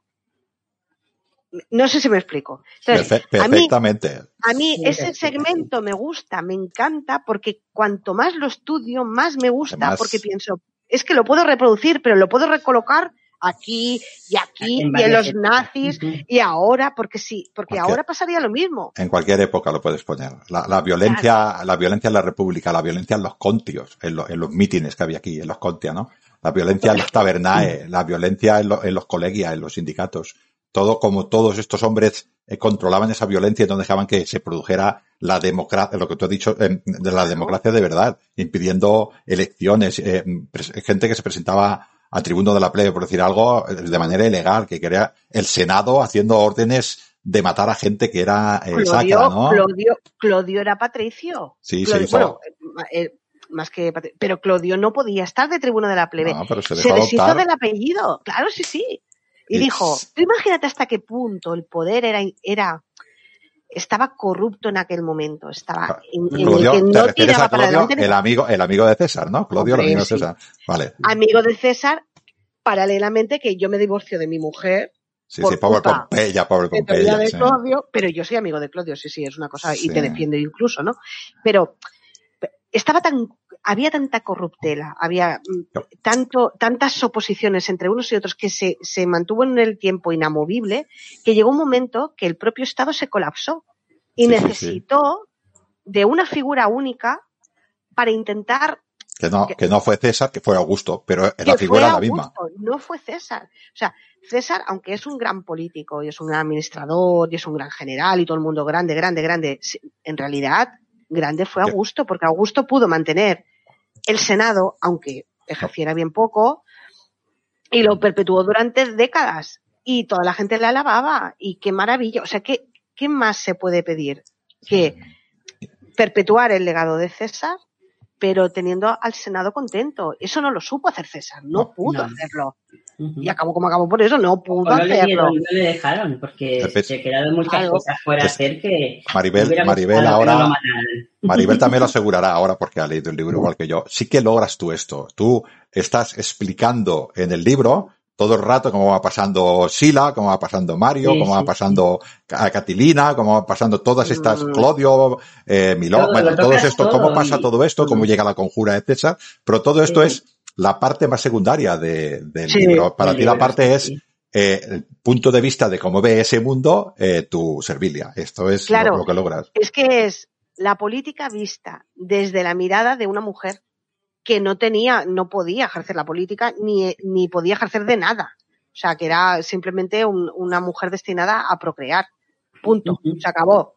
No hay más, ¿no? Pero claro, la, la visión que tiene de la, la, política de Servilia no es solamente en función de César, sino que ella tiene, ella es nieta de político, hija de político, hermana de político, hermanastra de político, mujer de político, esposa de otro político, madre de un político, suegra de un político, amante de un político. Claro, es que decir, claro, decir, esta mujer no tenía ni idea de política, venga, hombre, por el amor de Dios, pero si solamente, es que vamos, es que... No ha visto nada más. Por el amor de Dios, pero si se ha criado con eso, se ha mamado República desde el principio, que me estás contando. Entonces, la idea del libro era, ella está, hace una visión de, de, lo que ella va recibiendo, de los inputs que va recibiendo de las dos facciones diferentes. Porque claro, el problema que establece Servilia es que ella no tiene una visión. Ella tiene muchas visiones. La parte de su hermano, la parte de César, la parte de su hijo, la parte de... Y todas diferentes. Y todas diferentes. Hasta que, hasta que ella ve que no puede con todo eso, que le supera, que eso ya no, no... El libro en realidad, aunque mucha gente pueda pensar que es un libro como de amor, en realidad es un libro de decisiones. Mm. Es un libro de decisiones. Es, en este momento no puedo decidir, en este momento decido esto con todas las consecuencias, en otro momento de mi vida decido esto con todas las consecuencias. Entonces se trata de errores y aciertos y, consecuencias. Pero en realidad el libro trata de decisiones complejas, muy complejas. No es tanto tan, aunque puede parecer sentimental, porque lógicamente hay una relación, pero en realidad no es eso, en realidad es un libro de política pura y dura. Sí, sí, sí. Yo, es, enternecedor como, eh, voy a hacer un pelín de spoiler solo, ah, es enternecedor como eh, Servilia logra la primera vez felicidad plena cuando está con César. Mm. Es increíble con todo lo que ha pasado esta mujer, logra ahí eh, y vemos, bueno, es un personaje que ha puesto tú a César, pero ese momento es es, eh, como te has dicho, no es un libro, pero ese momento es, es, muy bestia porque tú te das cuenta que esta mujer, eh, a pesar de los hijos, a pesar de todo, es en ese momento que dices, es que en estos momentos, esos son los únicos momentos en los cuales soy feliz. A pesar de todo lo que vive. Es que en esos momentos no existe la política. si os fijáis, Está la vida, eh, cuando están ellos juntos, Ahí no hay política. Es cuando acaba su, su, su momento de ellos, cuando hablan de política. Y porque, hablas de Servilia, pero si hablas de César, igual también hubiera pasado lo mismo, ¿eh? Claro, claro, también es verdad. pero claro, dices, claro, hay que pensar, hay que poner en contexto a la gente que eh, Servilia se casó con, con 12, 13 años y tuvo su hijo con 13. Y César y ella eran de la misma edad, habían nacido el mismo año, un año antes uno o el otro. Por lo tanto, el tema es, todo el libro en realidad se formula por una pregunta. En realidad es así. Yo siempre pensaba, ¿cómo es posible, con la esperanza de vida que había en Roma, ¿vale? Una mujer de 50 años era una anciana. ¿vale? Igualmente un hombre prácticamente. Entonces, ¿cómo era posible que César hubiera tenido una relación con ella durante veintipico de años es decir, no es por un componente físico. Punto número uno, imposible, porque César en, su momento de máximo apogeo, bueno, es que César se acostaba con, con Tokiski. Siempre, de siempre. Pero siempre volvía a ella. Estaba con Cornelia, iba para ella. Iba con Calpurnia, iba a ella. Estaba con Pompeya, iba a ella. Entonces dices, algo tendría que tener ella diferente a las demás. Que no fuera un rollo de un momento, porque un rollo de un momento lo tienes un día, lo tienes dos, lo tienes un año, lo tienes dos, pero 25 Era el amor de su vida para mí, ¿eh? En, mi nuevo... Ahí, ahí sí que surge entonces, ¿qué es lo que tenía? En mi nuevo libro digo una, una, frase que dice que quiero que seas mi calma, mi rincón de pensar. Sí, sí, ahí está. Eh, ahí, es donde juego yo. Era ella. ¿eh? Eh, lo que juego yo es, no es una mujer que te diga lo que tú quieres escuchar, ¿vale? Porque no te, no te lo, no es así, porque para esas ya tenías muchas no es una mujer que te sirva como esposa, porque no, porque era imposible. Cuando tenían una relación con cuarenta y pico de años, no sería por el físico, porque en, esa, en ese momento ella no estaría en lo mejor de su físico, él seguramente sí, por, por las guerras y tampoco estaría más, pero ella seguramente no. Entonces, si no es el físico, si no es, eh, si no es un interés por algo, pues algo tendría que haber. Y ahí es donde se formula la gran pregunta, el por qué. ¿Por qué ella, por qué tanto tiempo? Y de ahí es donde, ahí es donde empieza a emerger la, novela, del, de ese por qué. Y entonces aplico lo que antes te decía, el sentido común. Intento aplicar el sentido común. Yo creo que era la mujer de su vida, ¿eh? Yo, su creo de, de, paz, ¿no? Su, su escape. ¿eh? Cuando yo creo que era... del mundo iba a ella. Sí, yo creo que era su, su hogar.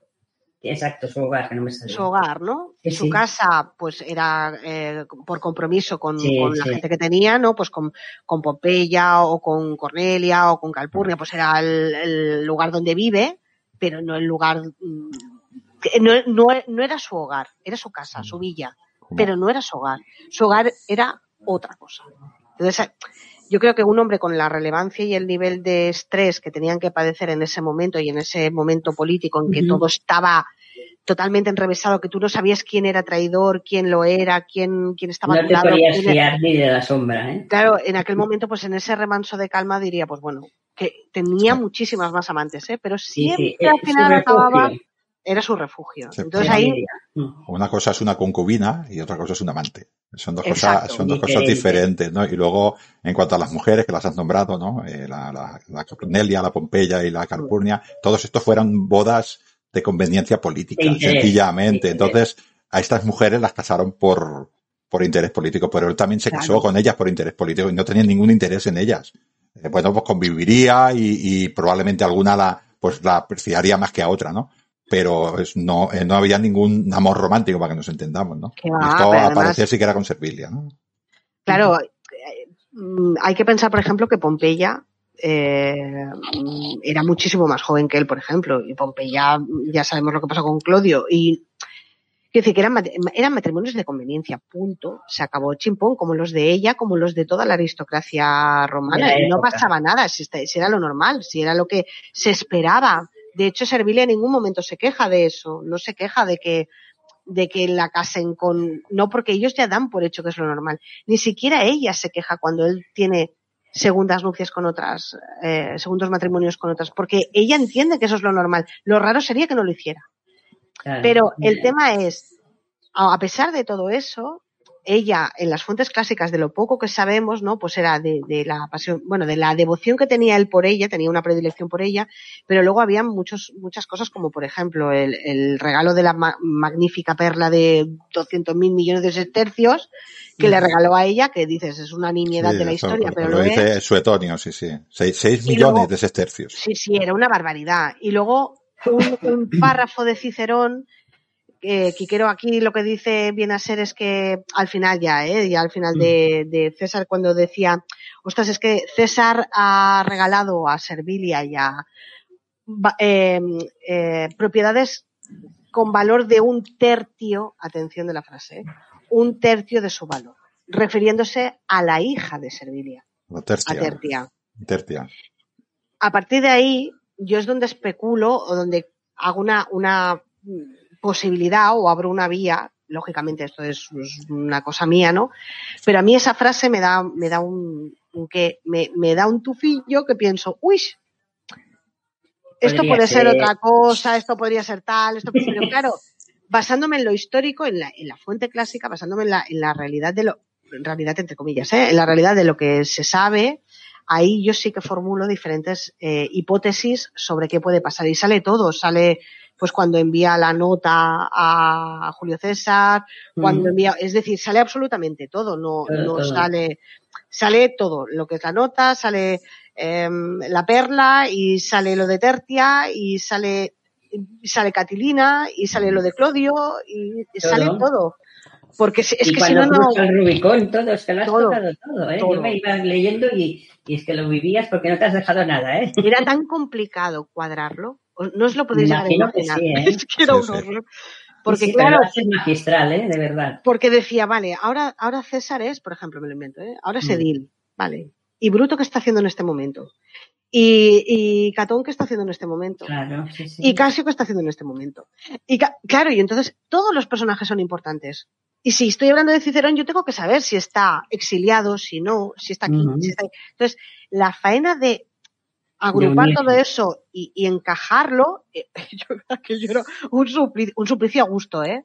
Pero, un suplicio, yo lo encontré complicado y lo bien que lo desarrollas, que está muy enlazado, muy bien todo.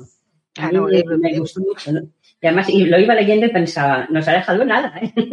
nada importante de la vida de César. ¿eh? Claro, pensaba, al menos que la gente pueda identificar, ¿no? Sí, esas, sí. esas partes que diga, ostras, pues mira, esto es, esto es lo que yo sé, ¿no? O como en los artículos que tú tienes de, de estos ítems, ¿no? Que mm. dices, ostras, que al menos la gente lo identifique. Incluso, una de las cosas que me permití cierta licencia es incluso hablar de, de la posibilidad de que, de que César padeciera ataques epilépticos. También, también, que entonces, le he leído alguna cosita.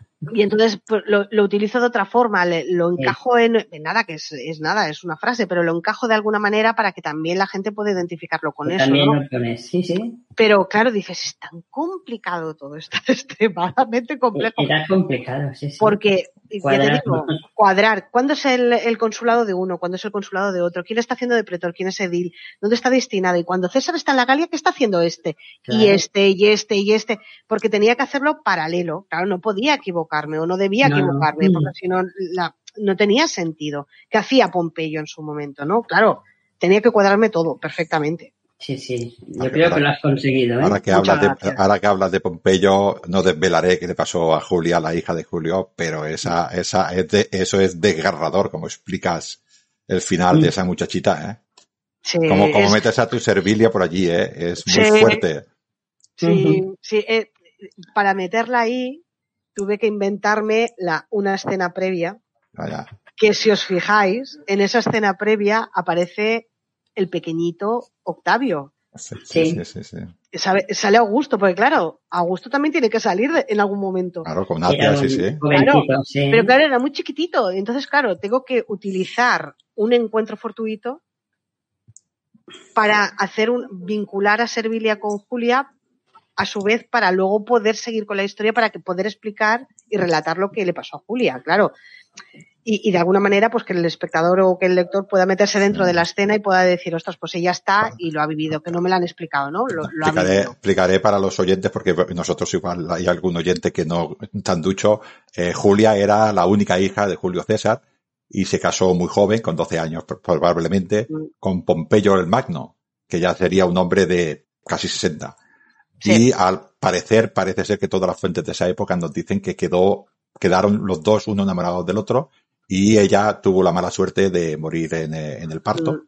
Y, como bueno, muchas otras. ¿eh? Como muchas sí, otras. Y bueno, parece ser que Pompeyo solo afectó eh, mucho, ¿no? Y bueno, eh, tú, a mí me gusta porque metes a tu personaje allí, que bueno, ¿por qué no? Si era de la, ¿no? Si era de la nobilitas, pues claro, podría estar por Es ahí. una licencia totalmente, eso sí que es una no, licencia. Es ficción, pero... es ficción. Lo que no puede pasar es que yo al menos intento respetar esto que si yo hablo de Trajano y Trajano estaba en la Partia en el 114 después de Cristo, no puede estar en Roma.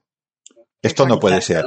No puede ser. Uh -huh. Pero lo que Trajano en la Partia le dijo a un soldado, esto me lo puedo pues inventar. Sí. Claro. Porque no lo sabe nadie. Y esto es ficción histórica. Hay que intentar uh -huh. que el fondo uh, sea lo más próximo, lo más posible, fiel a las fuentes, teniendo en cuenta que a veces las fuentes también son contradictorias, pero luego es una ficción, evidentemente, y te puedes permitir no licencias. Es que, es que es tu obligación. Porque si tú estás contando una historia. Es que yo creo que era necesario este, que estuviera ahí, porque hay dos mujeres, dos pilares fundamentales, aparte de Servilia, que Servilia la pongo como externa, ¿no? Pero hay dos pilares fundamentales en la vida de César. Uno es su madre, su madre Aurelia tiene un poder espectacular sobre, o sea, es, es la gran artífice del, del proyecto César. Y otra es su hija. Su hija es la contención o sea, hay un momento en que yo explico esa contención, cuando hay un momento en que Aurelia está sentada y dice, ¿y ahora quién va a contener a, a César, no? Y claro, ya, hay un momento en que Servilia le dice, no pasa nada, lo superará. Y le decía, no me estás entendiendo. Se, le decía, Julia era su, su, su, bueno, su contención absoluta, ¿no? No, no, era lo único que le frenaba. Ahora no tiene nadie por quien, por quien frenarse. Ahora nada lo va a frenar. Es una licencia, pero no. para mí era muy importante es la, la, que Aurelia la... apareciera como la, como la, la matrona uh -huh. potente, poderosa, eh, discreta, comedida, siempre en el, en el espacio que le correspondía, y que Julia apareciera como la perfecta hija de César, la sí. que cumple con los designios de su padre. Podemos hacer, Entonces, si quieres, lo que se dice una, una coronía, creo que se llama, pero yo estoy convencido que si Julia no muere y le da dos o tres hijos varones, por ejemplo, Pompeyo, la historia de Roma es otra. es otra. es que es otra. Es que yo estoy convencida de eso, porque todo lo que se precipita, se precipita por, por Julia. Independientemente de que Pompeyo, lógicamente, Pompeyo ya estaba muy descamado, porque claro, Pompeyo dejó de tener ese poder eh, que él había tenido antaño con Sila y en sus mejores momentos, Pompeyo lo había, ya no era tan poderoso mientras que César estaba en su mejor momento y tenía las legiones a sus pies. Entonces, Pompeyo vio con recelo decir, ostras, aquel que era político ahora ya no es político, ah, eh, ya se parece más a mí. Claro, el triunvirato, ¿no? Craso era el de la pasta, Pompeyo era el de las legiones y César era el político. ¿Vale? Ahí quedaba. Volvemos a la ucronía, pero es cierto, pero, pero si Pompeyo tiene dos o tres hijos que son nietos de César y, y continúa con su mujer, Estoy seguro que sin, el apoyo del, de Pompeyo, el Senado no decreta el decreto eh, contra César de, de, enemigo público, ¿no? Me, quiero decir que... Totalmente eh, de acuerdo. O sea, yo creo que la eh, Julia lo que hizo fue devastar todo, todo lo que, toda la relación que habían entre ellos, o sea, la dilapidó por completo. Y cuando luego intentó César casarlo con, me parece que era él, no sé si era la hija de Atia o intentó hacer un movimiento ahí para, para encajarlo, el otro dijo que ni hablar. Porque realmente él, él adoraba a Julia, la adoraba. Pompeyo tenía pasión. Lo pasó, tuvo una depresión tremenda por ella. Y claro, dices, ostras, él lo intentó, pero es que no, no había más, ya no había forma de, de, de, unirlos, ¿no?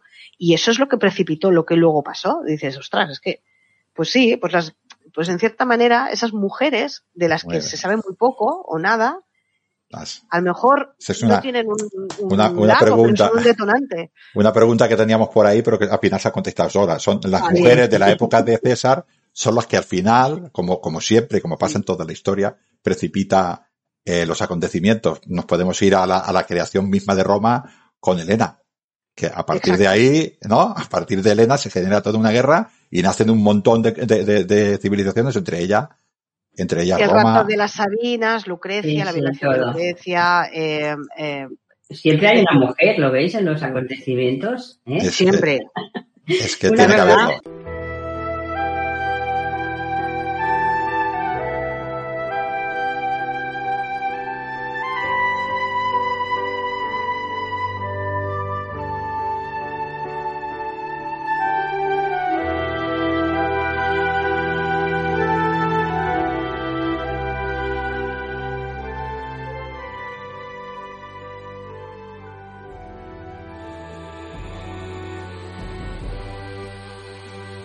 Me he sentado en el banco de piedra que tantas veces te he visto ocupar en el jardín y por fin me he decidido a traer conmigo tu manuscrito. No sabes la de veces que lo he tenido en mis manos, sobre mi mesa o escondido entre los rollos de mi biblioteca. No me sentía capaz de volver a escuchar tu voz en mi cabeza, ni a volver a rememorarte sin que el tiempo hiciera estragos. Estimada amiga, he de confesarte que me tiemblan las manos al abrirlo. Primero porque veo el trazo de tu mano en cada palabra y porque el perfume a narciso lo ha impregnado todo. Es como tenerte sentada a mi lado, como si pudieras escrudiñar mis gestos mientras te leo. Disculpa a tu torpe amigo, que de cobarde ha sido incapaz de dedicarte el tiempo que merecías.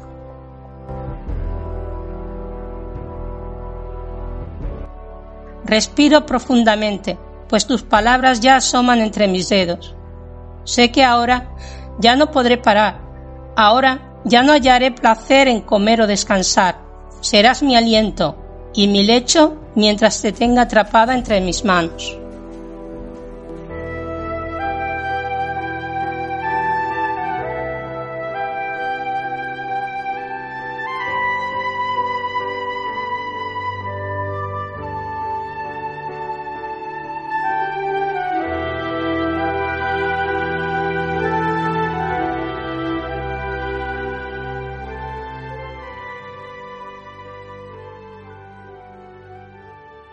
Una cosa que me gustó mucho en tu novela es cuando tratas de que las mujeres que no están con ellos cuando hablan de política se enteran de todo detrás de la cortina. ¿Me entiendes? Que de la otra habitación ellas lo sabían todo y los demás se sabían. ¿Tú cómo sabes esto, no? Cuando Bruto le decía a su madre, yo lo sé todo. Me encantó porque es la verdad. ¿eh? Claro, tú piensas, hay una cosa que yo siempre digo, que es que cuando, cuando muchos hombres te dicen, es que las mujeres sois más retorcidas, o sea, analizáis todo mucho más, mm. os fijáis en detalles que nosotros, y es verdad que lo hacemos, ¿eh? que nosotros nos fijamos en detalles. Yo siempre digo que eso es una necesidad biológica e histórica, social. Es decir, cuando tú cuando tú no tienes ninguna oposición a hacer algo, cuando tú sabes que lo que tienes, o sea, que para conseguir aquello simplemente tienes que ir por este camino, pues no tienes necesidad de pensar cómo ir. Tienes el camino adelante. Pero cuando tú quieres llegar a ese objetivo, pero tú no tienes posibilidad de ir por este camino, vas a buscar mil fórmulas para, llegar. Y, ese, y, ese, buscar mil fórmulas para llegar en un contexto en el que la mujer no tenía ningún poder absolutamente de nada y que un hombre podía decidir sobre tu vida y tu muerte, directamente, pues tú tenías que buscarte la manera y la fórmula de conseguir tus objetivos. Eso lo hizo eh, la mujer de, de, Augusto y eso lo hizo la madre de Claudio y eso lo claro, es que me explico, o sea, es que pura, pura adaptación al medio, pura adaptación al es una pura adaptación al medio y eso lo que ha hecho es que nuestro cerebro femenino logre discernir entre, entre ciertos, cosas que a lo mejor pasan desapercibidas para, para vosotros, ¿no? Es decir, uy, ha hecho un gesto muy raro. Y dices, pues por el amor de Dios, no, no, ha hecho un gesto raro. o esto, o no me fío. O esta, este, esta manera de desgranar los silencios, las palabras, los dobles sentidos, eso es muy femenino. Y eso, yo me imagino en la época, pues que las mujeres estarían allí en la cortina de al lado o en la puerta de al lado y estarían pensando, tú ves diciendo, tú, ves diciendo que yo me voy quedando. Y claro, eso lo utilizo, por ejemplo, con Terencia, con la mujer de Quiquerón. Claro, Terencia, ella, hay un momento en el libro que dice, cuando él habla en sus discursos, cuando él está preparando los discursos, Cicerón, Terencia dice, yo me quedo con los nombres que él va diciendo para los, para los discursos y para las, para cuando ejercía de abogado. Mm. Y como él ejercía de abogado, claro, tenía que hacer sus, sus explicaciones, ¿no? Sus, y claro, decía, yo me quedo con los nombres. Y entonces, en algunos momentos cuando los veo por la calle pienso, sí, sí, tú esto, pero tú has hecho lo otro. O sea, porque es lo único que ellos podían utilizar era la información. Y la información les servían como moneda de cambio para hundir, para utilizarla, es decir, cállate, porque si yo hablo, tu mujer, y claro, las mujeres ahí tenían mucho poder porque podían destruir un matrimonio, podían destruir una familia o podían destruir solamente con un rumor, mal hecho. O sea, con un rumor hecho a, mala leche, por decirlo así, podían destrozar familias enteras, y familias y apellidos enteros. la información era valor y la información era poder. Entonces las mujeres supieron hacerlo así. Sí, sí. hay una cosa que no se ha dicho todavía. Ah, que yo solo voy a preguntar, pero no nos has dicho todavía. O sea, tú has, has, dicho que eh, querías escribir sobre Servilia, ¿no? Podrías haber escrito sobre, Lugeri, sobre Lucrecia, sobre Virginia, sobre Atia, sobre, yo qué sé, sobre Agripina, sobre Julia Donna más adelante, sobre Pompilla Plotina, de la mujer de Trajano. Pero tú elegiste Servilia. ¿Por qué no Pompeya? ¿Por qué no Cornelia? ¿Por qué no Carpurnia? Porque Servilia, todo lo que le envuelve a su alrededor, es, es o sea, hay los personajes femeninos de la, de la historia de Roma tienen muchos componentes, ¿no? el componente, yo que sé, familiar o el social. Pero Servilia vivió en una constante em, contradicción, en una lucha absoluta de, de resistencia personal de entre lo que siento y lo que debo. ¿no? Entonces, en, algún momento cedía, lo que debo lo, lo, lo quitaba, porque muchas veces mm, el, el, debo mm, se lo una, una pregunta eh, que te hago así un poquitín, eh, una pregunta, ¿eh? Mm, Carpurnia, por ejemplo, la última mujer de César, ¿no estaría también en esta textura? No. ¿No? No. ¿Tú crees que Yo creo que no. Yo creo que no. Yo creo que el hecho de que, por ejemplo, de que Servilia tuviera que vivir en esa contradicción entre, entre sus, sus, las dos personas, los dos pilares de la vida de Servilia masculinos son su hijo y su amante. Sí, sí. y su hijo, su amante, están en una contradicción absoluta. Sí, sí. Total y para siempre, por más aprecio que se tuvieran. Pero Bruto debía ser lo que se esperaba que fuera. Y César debía ser lo que él esperaba ser.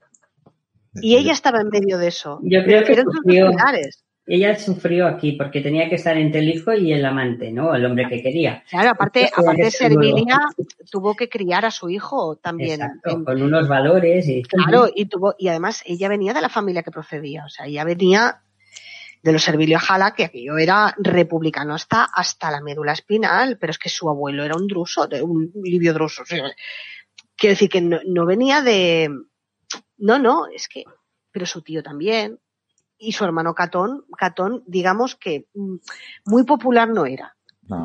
O sea, era extremadamente, además era muy, muy excesivo ese hombre, era muy excesivo en todo, y su hija también lo era. Sí, hay en películas, me hace mucha gracia porque hay en películas, por ejemplo, la serie esta de la, de la, del HBO. Dibujan, De- no sé si se ve, sí, sí, la de Roma, se ven todos los senadores de, de, de blanco y él va con una túnica eh, de, natural, ¿no? Y dice, pero Sí, ¿qué sí. hace este aquí? Era, era republicano hasta la médula. Pero vamos, Bueno, con la fugalitas hasta, Sí, sí, sí. Además, desde pequeño, eh, hay una, hay, recuerdo que lo leí, que también está puesto en el, en el libro, ¿eh?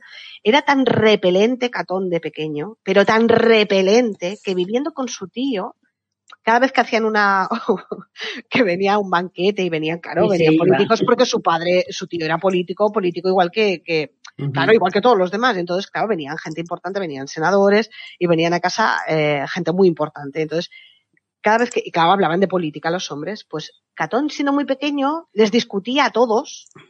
¿Por qué no? ¿Por qué no?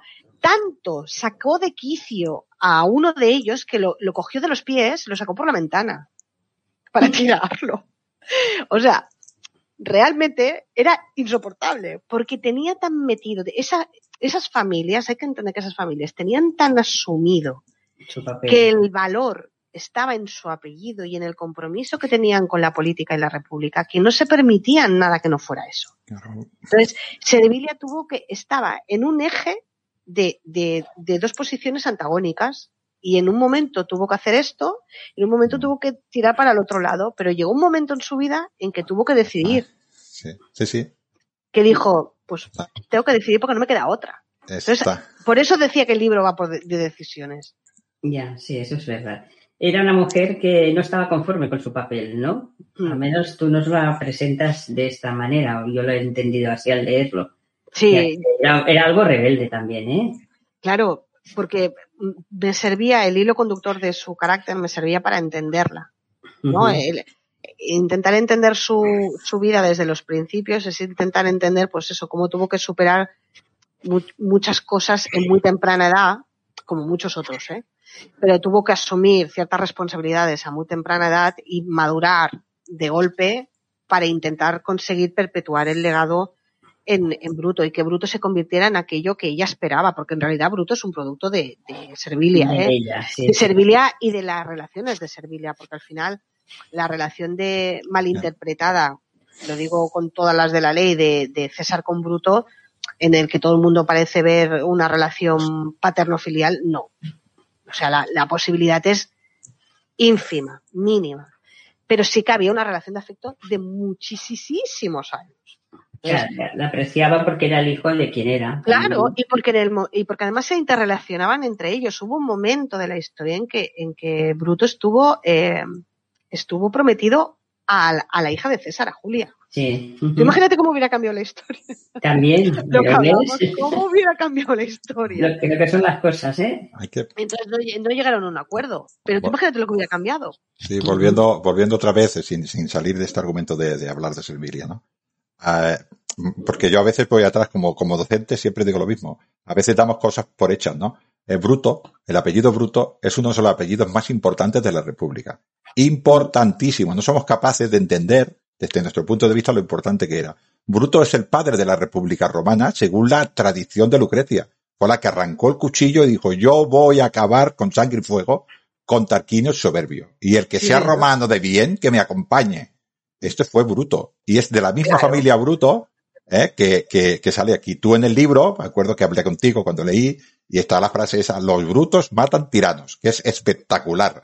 Y este era bruto. O sea que, que Servilia era perfectamente consciente de que el apellido bruto era de los más importantes de la República. Claro, y es lo que siempre hemos hablado, incluso cuando hicimos el programa anterior de, de la Puela, que, que la consideración que, que, Roma tenía de un ciudadano es eso, la de ciudadano, no la de persona, no la de padre, la de madre, no, la de ciudadano. Por lo tanto, no importa eh, eh, qué hagas, lo que importa es qué hagas para Roma. Y si aquel apellido ilustre, porque claro, hay que tener en cuenta que, como tú bien dices, los Bruto eran, fueron los precursores de la República y los que acabaron con la monarquía, por lo tanto eran los grandes garantes de la, de la República, ¿cómo le vamos a decir al pequeño Bruto que no, que él puede hacer lo que le dé la gana y que puede pensar lo que quiera? No, no, no. Bruto tiene que seguir siendo un Bruto, porque si no, entra en una debacle absoluta la familia, porque no está honrando a sus antepasados, está, está dilapidando la, el, claro, entonces Bruto, hay un momento en que él dice, bueno, ¿qué hago? ¿Qué, qué, qué puedo? Es que no tiene opción. La opción no existe. Él tiene que hacer eso. Y él sabe que tiene que hacer eso. Si, si entramos en sus peticiones, se imaginaría probablemente a sus antepasados revolviéndose en las tumbas. Si él claro. no hacía los manes convertidos en lemures. O sea, no, es imposible que Bruto hiciera otra cosa que defender a la República a su manera. Es que no tenía otra opción, no existía otra opción. Entonces, claro, por más afectos, es que Roma no es una cuestión de afectos. No existen los afectos si no son por el bien de Roma. Da igual si tú, si tú quieres mucho a alguien, da igual si tú estás enamorado, no importa. Lo que importa es con quién te casas en relación a Roma. Claro, ¿Qué claro, hijos claro. tienes en relación a Roma? ¿Qué ciudadanos creas para Roma? Si estás creando un soldado, si estás creando un, un, un, un agricultor, un, un era la identidad. Igual. Era tu función frente a la sociedad. Eso es algo que ahora no entendemos porque no, cuesta. nos cuesta, porque vivimos en un mundo individualizado, pero en aquella época todo consistía en tu valor en relación al colectivo social. Y si, y si Bruto tenía el nombre Bruto, tenía que mantener ese, ese honor y ese apellido, costara lo que costara. Y Servilia eso lo sabía. Por lo tanto, ella sabía lo que tenía que hacer con su hijo. Pero también tenía la vertiente femenina de, ya, ya, pero es que, que, el amor de mi vida es el otro. Es que, claro. Sí. Era bueno, suyo más íntimo, ¿no? Claro. La, a mí en, en el libro, la, la, cuando explica, dijéramos, la boda, cuando la, la enlazan con Marco Junio Bruto, el, el padre de Bruto, ¿no? El, bueno, es un, eh, bueno, es más o menos lo esperable, ¿no? Y bueno, tiene su historia, no develaremos, ¿no? Se casa de segundas nuncias con décimo junio Silano, y ahí, eh, aquí, en esta, en esta parte de la historia, cuando intervienen los hermanos y cómo se hace la boda, y lo que ella dice y tal, es, vuelvo otra vez a hacer una, una imagen bestial de lo que dices tú, ¿no? De, ella acepta que lo tiene que hacer, no le hace ninguna gracia, pero se ve, yo al menos soy capaz de entender, tal como tú lo explicas, uh, eh, cómo funcionaba, cómo era de bestia, cómo su hermano, que probablemente la querría como, como nadie, no, no Castor, sino el otro, ¿no? A, la quería como nadie, la entrega a otro hombre en matrimonio por fines políticos, porque era la misión de ella, de, de sí. Servilia, ¿no? Tanto como lo había entregado antes el padre, ¿no? Es, es bestial. Y como ella, pues dice, bueno, pues ni voy a llorar porque ya sé qué es esto. No, de hecho, en esa secuencia que la recuerdo muy bien, porque además la tengo en mente, ¿eh? ella hay un momento en que está mirando el segundo piso de la casa mientras se está casando. Sí. Está mirando el segundo piso diciendo, mira, aquí hay unas pinturas, aquí hay una barandilla, esta va a ser mi casa ahora, pero no está pendiente de lo que, de lo que está ocurriendo. Porque Sí, sí. Es un trámite, es un trámite administrativo, entonces a ella le da igual. Entonces ella está pensando, madre mía, la que me espera esta noche, vaya rollazo, vaya... Y, y con ese no, pero, pero, es que todavía más bestia, no, no, voy a decir lo que pasa, pero todavía más bestia cuando pasa lo de la noche y, y, te lo explica de una manera, una cosa tan bestia, te lo explica de una manera tan natural y tan aceptada. Quiero decir, bueno, esto es lo que hay. Es lo que hay. Es lo que hay, tengo que aceptarlo, ¿no? Hay un momento en que ella dice, eh, la mujer de, de Roma es, eh, sabe en algún momento que tiene que poder aguantar ciertas dosis de, de dolor, de dolor físico, ¿eh? O sea, que ella, ella es consciente de que está criada para eso, para, para, sí. bueno, para sobrevivir en su mundo femenino, aristocrático. Pero claro, una cosa es eh, para lo que tú estás preparada y otra cosa son las emociones, ¿no? Y hay, y hay un momento en que las emociones le pueden más que, sí. que, que, el, que, el, sentido común en ese momento. Aquí, Porque ya en realidad se lo estaba jugando, ¿eh? Sí, aquí después de darle tres hijas y, y, y evidentemente eh, el, el, el, silano, ¿no? Y mirarla Mm. mal, porque claro, si solo da hijas, ¿para qué vale una mujer en Roma, no? También. Exacto, Con eso, claro. Julio, aparece Julio César, su, su amante y salvador, y le dice, divórciate de este hombre y déjate, y que te quiero para mí. Eh, vivirás Sí, sí. protegida por mí, no, no directamente, pero todo el mundo sabrá que eres muy protegida, ¿no? Y ahí ponen la anécdota que parece real, ¿no? De, de la, de la configuración, De la nota. de la nota en, la en nota. Catilina. Yo me imagino a Cicerón haciendo ese discursaco, ¿no? Y un poquitín antes, y, ¿no? En la que, ¿hasta cuándo, Catalina, no? Tendremos que aguantar tú, ¿no? Y, y le llega una carta allí, de- en medio de ese discurso, le llega una carta a Julio César y allí todo el mundo, ¡ah, la ve que- léela, ¿no? Es, es Yo es que- espectacular esto, ¿eh? Yo es que además me imagino, es que esa situación es tan dantesca, porque, Sí, claro, Y, puede que sea real y todo, ¿no? Es que no, puede no, ser la- real. lo de la carta es real. Es real, yo lo he leído. Lo de la carta es totalmente real. La carta es, y es real, o sea, él recibe, la historia real es que él recibe una misiva de, mientras están en pleno vorágine y Catón está eh, en plena bullición, Catalina, que nos van a dedicar al pletórico en su momento este estupendo, ¿no? Y le llega una nota. Y César no disimula al abrir la nota, deliberadamente.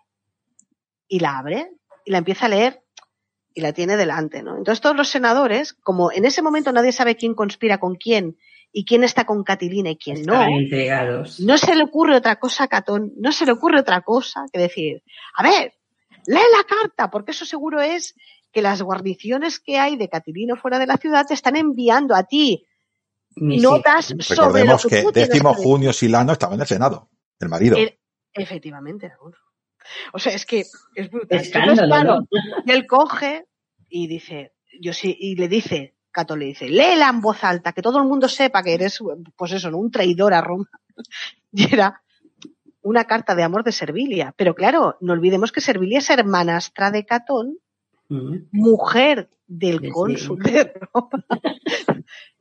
Bruto. Está por... Claro, a ver, hay que entender el contexto y dices, y claro, el otro se partía de risa, César se estaba que se meaban, entonces estalló, toda la facción de los populares estallaron en risas.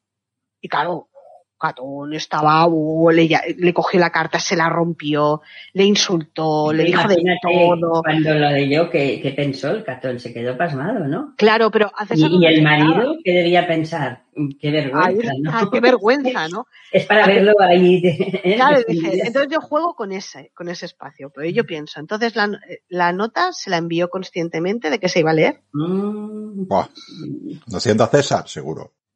Claro, ahí es pero, donde- pero igual ella no lo tenía previsto esto. ¿eh?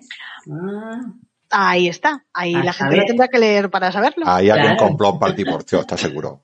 Hombre, seguro, había un momento en que tuvieron que decidir qué era lo, eh, qué cedía, pero claro, ella pensad que lo perdía todo, ¿eh? Y que ella, a ella la podían matar, ¿eh? La podían Sí, asesinar. también, en aquella época sí. Podían coger y pegarle un hachazo y degollarla y se acabó chimpón. Y nadie hubiera dicho nada, ¿eh? Nadie hubiera dicho nada. No, no, no Claro, sé. no Protegida de César, bueno, pero- hermana de Catón, eh, madre de Bruto. A, una, a, otra un poco menos importante probablemente le hubiera pasado. Pero, pero, Sí, sí. ¿por qué lo hicieron? Se, había una motivación, no la había, estaba justificado, no, estaba consensuado, no. Ahí es donde, donde juego con, con las Más hipótesis, ¿no? Pero la verdad es que ese momento yo creo que es, es clave. Ese es Sí, uno sí, de los momentos claves para entenderlo porque cambia, en ese momento cambia absolutamente todo el sentido de, de la relación personal cambia. Sí, sí. Según para ti, es esa, según tu opinión, que era dictador, quiso ser rey, ¿qué opinas? Yo creo que tiene las dos vertientes. Si lo analizamos desde un punto de vista objetivo, es un, una cosa no desmerece la otra, ¿eh? O sea, el que se, puede ser un tirano y puede ser un gran tirano. Aunque parezca una cosa extraña, Sí, pero hay, hay que entender que los dictadores en Roma eran cargos públicos. No en su caso, ¿eh? Él se nombró dictador perpetuo, pero los dictadores eran cargos públicos. Sila fue también dictador. Para ellos, igual, de hecho, César fue un gran administrador Mm. de, durante sus dos, tres años que estuvo organizando Roma cuando entró, tras cruzar el Rubicón. Bueno, la legislación sobre eh, movimientos de, económicos, sobre cuándo debían circular los carros, eh, estipuló horarios, organizó, devaluó, me parece, la moneda, estableció un sistema de créditos para que la gente pudiera asumirlos y no estuvieran endeudados. que, Tenía grandes ideas. Claro, fue un gran abogado, fue un gran orador, fue un magnífico gerente. Es difícil encontrar un personaje histórico donde, donde aúne muchos, muchos aspectos diferentes en, en los que sobresaliera. Es complicado. En su caso, yo había, un componente de egocentrismo descomunal, porque si no, no hubiera alcanzado el nivel que alcanzó. Si una persona no tiene una dosis de egocentrismo y de, de ambición tan grande, no hubiera llegado al punto que él. De hecho, la ambición la tenía sobrepasada. Por eso pasó lo que pasó. Y no le pasó eso a Octavio. Porque él se dejaba querer. Él se dejaba querer. Yo no digo que él quisiera ser rey, pero que le encantaba cuando Marco Antonio decía, el rey y la gente le, le decía ser rey, ¿no? Y se ponía la corona en la estatua, pues él decía, no, no, no, no. Pero en realidad, ahora, yo estoy segura que a lo mejor él no quería ser rey. Estoy convencida que a lo mejor no quería, pero que eso le gustaba, las alabanzas, seguro. Seguro que sí. Ahora, que hubiera una intencionalidad de ser rey, yo creo que siendo dictador perpetuo yo tenía todo. ¿Para qué tener ese cargo, no? ¿Para qué tener esa... Ya lo tenía, claro. Sí, ya lo tenía todo. Sí, tenía absolutamente todo el imperio en, en, su, en sus manos y lo controlaba absolutamente todo. Rey era un título que yo creo que le hubiera pesado más en negativo que en positivo. Yo creo, ¿eh? Porque si no se hubiera nombrado al momento. Sí, de, de hecho, Augusto, que fue prácticamente rey, tampoco fue nunca rey. Es decir, cogió la tribunitia potestas, eh, se hizo censor y jefe del ejército, imperator. Y con eso tuvo bastante. No me cuadra, no me cuadra que él tuviera esas pretensiones de rey, porque si todo, todo su camino político, su, su, todo, ¿eh? toda su carrera política desde bien jovencito, está encaminada a una manera de pensar de los populares, de, pero en pro de la República. Eh, él había estado en los tribunales de justicia, había, había, quiero decir que había ocupado todos los cargos públicos, había sido edil, había sido pretor, había puesto, había sido de todo. Había, tocado todo, sí. muy rey preparado, ¿eh? Muy preparado. A ver, eh, poder, poder quería, lo de rey es sencillamente mala prensa de, de sus oponentes porque decirle que una persona quería ser rey ante el pueblo era insultarlo. Que, que, una persona quisiera ser rey en Roma era el peor delito de, de todo. Bueno, solo superado por matar al padre. Quiero decir, era lo, lo, peor que había, ¿no? y, por eso lo hacían, lo dijeron para que la gente se empezara a enfadar, ¿no? Claro, porque la gente lo quería y de alguna manera pues querían, eh, ¿no? porque era popular. El, pueblo lo amaba, ¿eh? Realmente, por lo que vamos leyendo en las fuentes.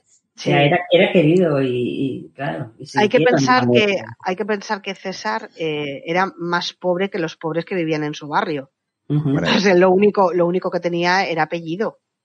No tenía nada más, ¿eh? Entonces que, que hacía, era muy hábil Creo para establecer contactos, ¿eh? que cuando Julio que cuando Julio llegó eh, llevaba creo que solamente había tenido en el, en el siglo II antes de Cristo un Julio había sido cónsul. O sea, que no era una familia, era, matricia, pero no era, vamos. Pero lo único que tenía él era su apellido, porque si hubiera sido por dinero no hubiera podido acceder a ningún lado. De hecho, se tuvo que endeudar hasta los, hasta las cejas con Craso. Se endeudó hasta la, por eso tuvieron ese, ese feeling, porque Craso, a cambio de poder y a cambio de, de, de estrategias que a él le beneficiaran, él le, le, cedía, le daba préstamos, préstamos y préstamos y se endeudó hasta aquí.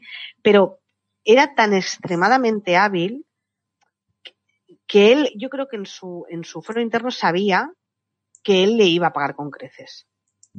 ¿Por qué? Porque cuando tú, cuando hace el, hay un momento en que él es edil de Roma, eh, Julio, y tiene que, los ediles de Roma tenían que hacer espectáculos al pueblo, eh, intentar hacer los mejores de, de, de hasta aquel momento para dejárselo muy difícil al que viniera tras él y dejar en ridículo al que hubiera venido antes.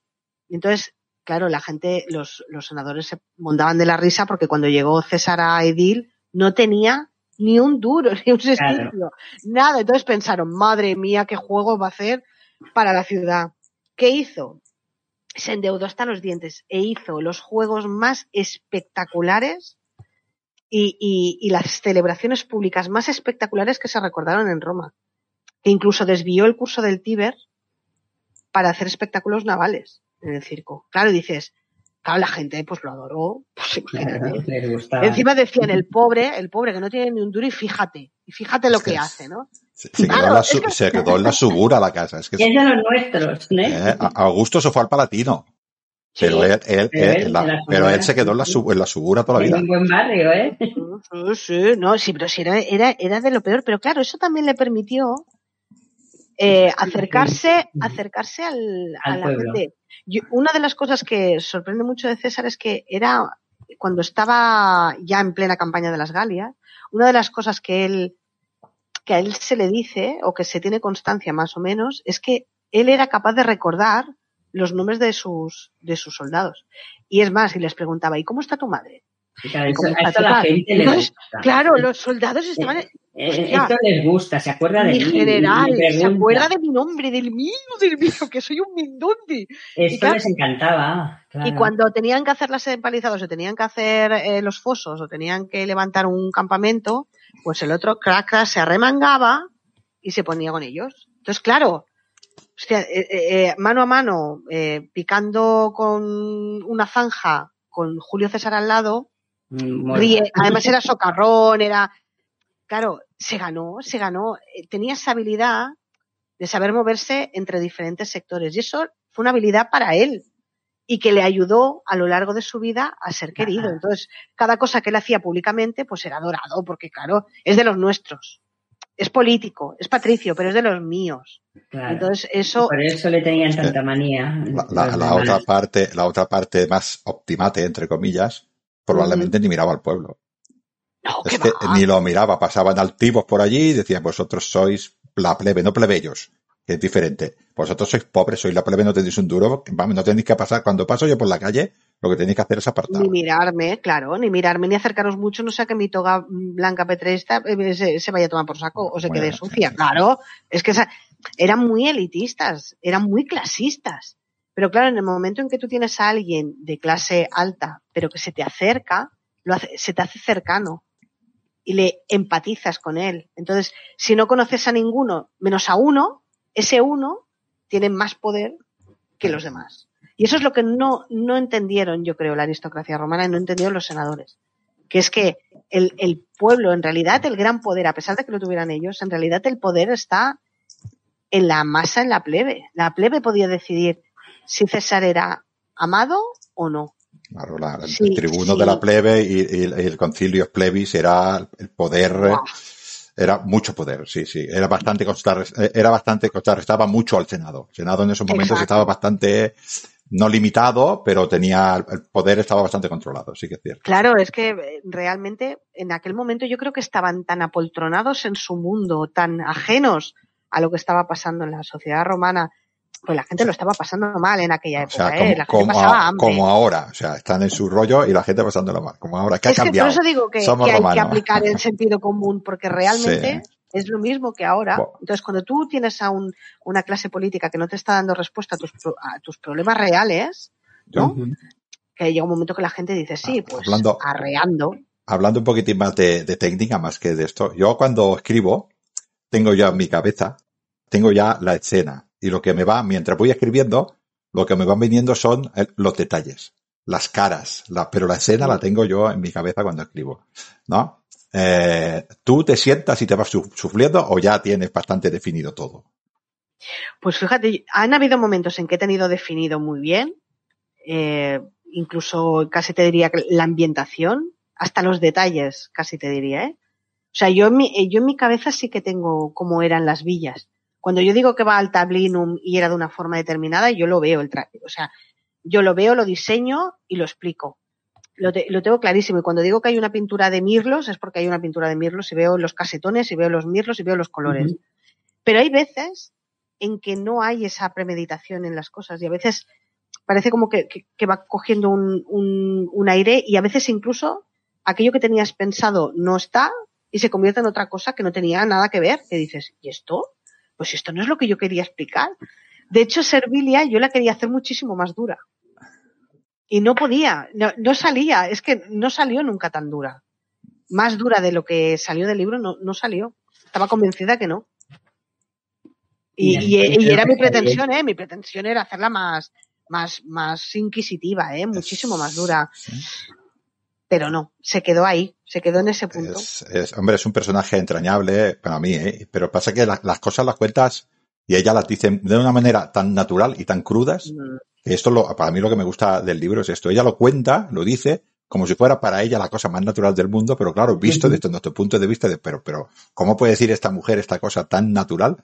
La burrada que está diciendo, pero para ella es, pues, lo cotidiano, lo normal, ¿no? Y claro, para, para mí, para mí el gran contrapeso de Servilia, el, el gran punto es Terencia, la mujer de... Esto, esto mira, fíjate, fíjate, la pregunta es, personajes como Terencia, o su esclava, creo que se llamaba Vivia, ¿no? Vivia. Vivia, ¿no? También, o, o Cicerón. A mí, yo, eh, Terencia es un personaje que me gusta mucho. De hecho, uno, uno de los personajes de mi novela de Lignum precisamente se llama Terencia en honor a ella. Me parece un personaje bestial. Y, una de las sorpresas que me llevé muy buena en tu, en tu libro es precisamente Terencia. Cicerón no sería Cicerón sin Terencia. Y tú ahí lo demuestras en tu libro.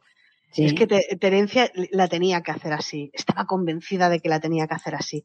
Terencia es la dosis de realidad, es la amiga perfecta. Es la, la que te, la que te dice las verdades, aunque te duelan, la que comparte tus momentos crudos y felices, la que se equivoca y la que te da consejo, ¿no? Y, y Terencia, para mí, de verdad, ¿eh? es el personaje al que más cariño, no digo que a Serviliano le tenga cariño, pero es que eh, Terencia es mi... Además, te diré, te diré que no te he dicho hasta ahora, que es que yo he leído a tu personaje Terencia, que evidentemente es una invención tuya, el personaje existe, Terencia existe, y, el personaje es, invención, dijéramos, el carácter se lo has dado tú. Pero yo cuando lo leí, apreciando como aprecio al personaje de Terencia, dije, es que no podía ser de otra manera. es que yo me la imagino, además me la imagino tan diferente, porque era muy diferente a, Cicerón. De hecho, Cicerón no, no tenía, Cicerón tenía talento, mucho talento, pero Terencia tenía dinero y poder. La que, la, en realidad la que tenía poder era ella. Los estercios eran los suyos, sí, sí. Ahí está, era, era su dinero, porque luego sí que Quiquerón, como fue un abogado magnífico, un hombre brillante, un intelectual brutal y un político excelente, pues claro, se le abrió una carrera política espectacular y, de, y de abogacía, ¿no? Y de derecho. Pero, pero claro, en realidad ahí el poder lo tenía Terencia. Entonces yo me imaginaba a Terencia como la que llevaba ¿sabes? El poder, la, la toga, la toga pretexta la llevaba ella, ¿sabes lo que te quiero decir? O sea, me da la sensación de que ella estaba, bueno, bueno, sí, tú eres muy bueno, todo lo que tú quieras, pero yo aquí, la que pone la pasta soy yo, y, y tú estás ahí porque te has casado conmigo, ¿no? Y entonces, el carácter de Terencia encajó con eso, entonces me la hice venir perfecto para que, para que fuera amiga de, para que acompañara a Servilia en su camino de vida, porque realmente, si os fijáis, Terencia la acompaña siempre, ¿eh? Sí. Y son dos vidas complejas, ¿eh? O sea, el desarrollo de los acontecimientos es, brutal. ¿eh? yo no voy a decir nada, pero con lo que lucha Terencia por Cicerón y lo mal que le oh, oh, ya está, ahí lo dejo, ahí lo dejo. Y eso es verdad, ¿eh? Sí, sí. Es cierto. Esa, hay una parte de, de, ella que eso es totalmente cierto. ¿eh? Sí, cuando él está en el exilio, ella se encargó de todos los negocios y, de todo, de todo, y de llorar sus penas y de intentar buscar apoyos y llorando por las partes, sí, sí. Es tremendo, ¿eh? El caso de, de porque es que de lo que te das cuenta, yo creo que al, al, a los tres cuartos o ya llegando al final de la novela es la fatalidad de, o sea, la fatalidad del destino de una mujer. Mm. ¿No? Hay una secuencia que a mí me gusta mucho cuando ellas están mirando la estatua de César, ¿no? Que Tenencia le dice, ¿tú te, tú te imaginabas esto, no? Y las dos resignadas, cogiditas del brazo, ¿no? Además, de, bueno, sí que me lo imaginaba, pero ¿qué podía hacer yo, no? No puedo hacer nada, no, no, no puedo escoger, no puedo elegir, no puedo cambiar. Esto yo lo haría extensible, tú has hablado de mujer, pero yo lo haría extensible también a los hombres, tampoco podían elegir. tanto, no, Tampoco podían elegir el destino de muchos de esos hombres que, que abandonaban, dejaban a su mujer y se iban pues a luchar contra el otro bando. Era también inevitable. Exacto. Era igual de fatal, ¿eh? O sea, cada uno en su, en su perspectiva, ¿eh? O sea, la, tan, tanta fatalidad tenía aquel que poseía un, un apellido que pesaba como una losa, porque debías siempre estar a la altura de aquello que se esperaba de ti, como el que te, debía luchar en un barrizal en Britania, como el que, como la mujer aristócrata, como la mujer de la calle, la, o la que tenía que trabajar en, en eh, pues en, en, una fulónica o en, un, o en una taberna, o tan cruel como ser esclavo. Es que era padecimiento, o sea, la, la gran gloria de Roma es la, la, de sus monumentos y la de sus logros, pero no la de su gente. ¿eh? No.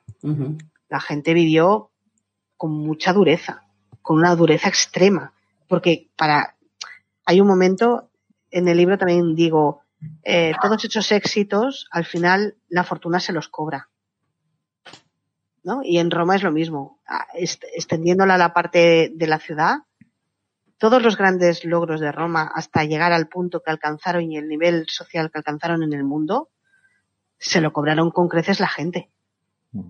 Toda su gente. Desde lo, lo más alto hasta lo más bajo. Porque sí, vivían en una ciudad de élite, pero vivían en una situación penosa.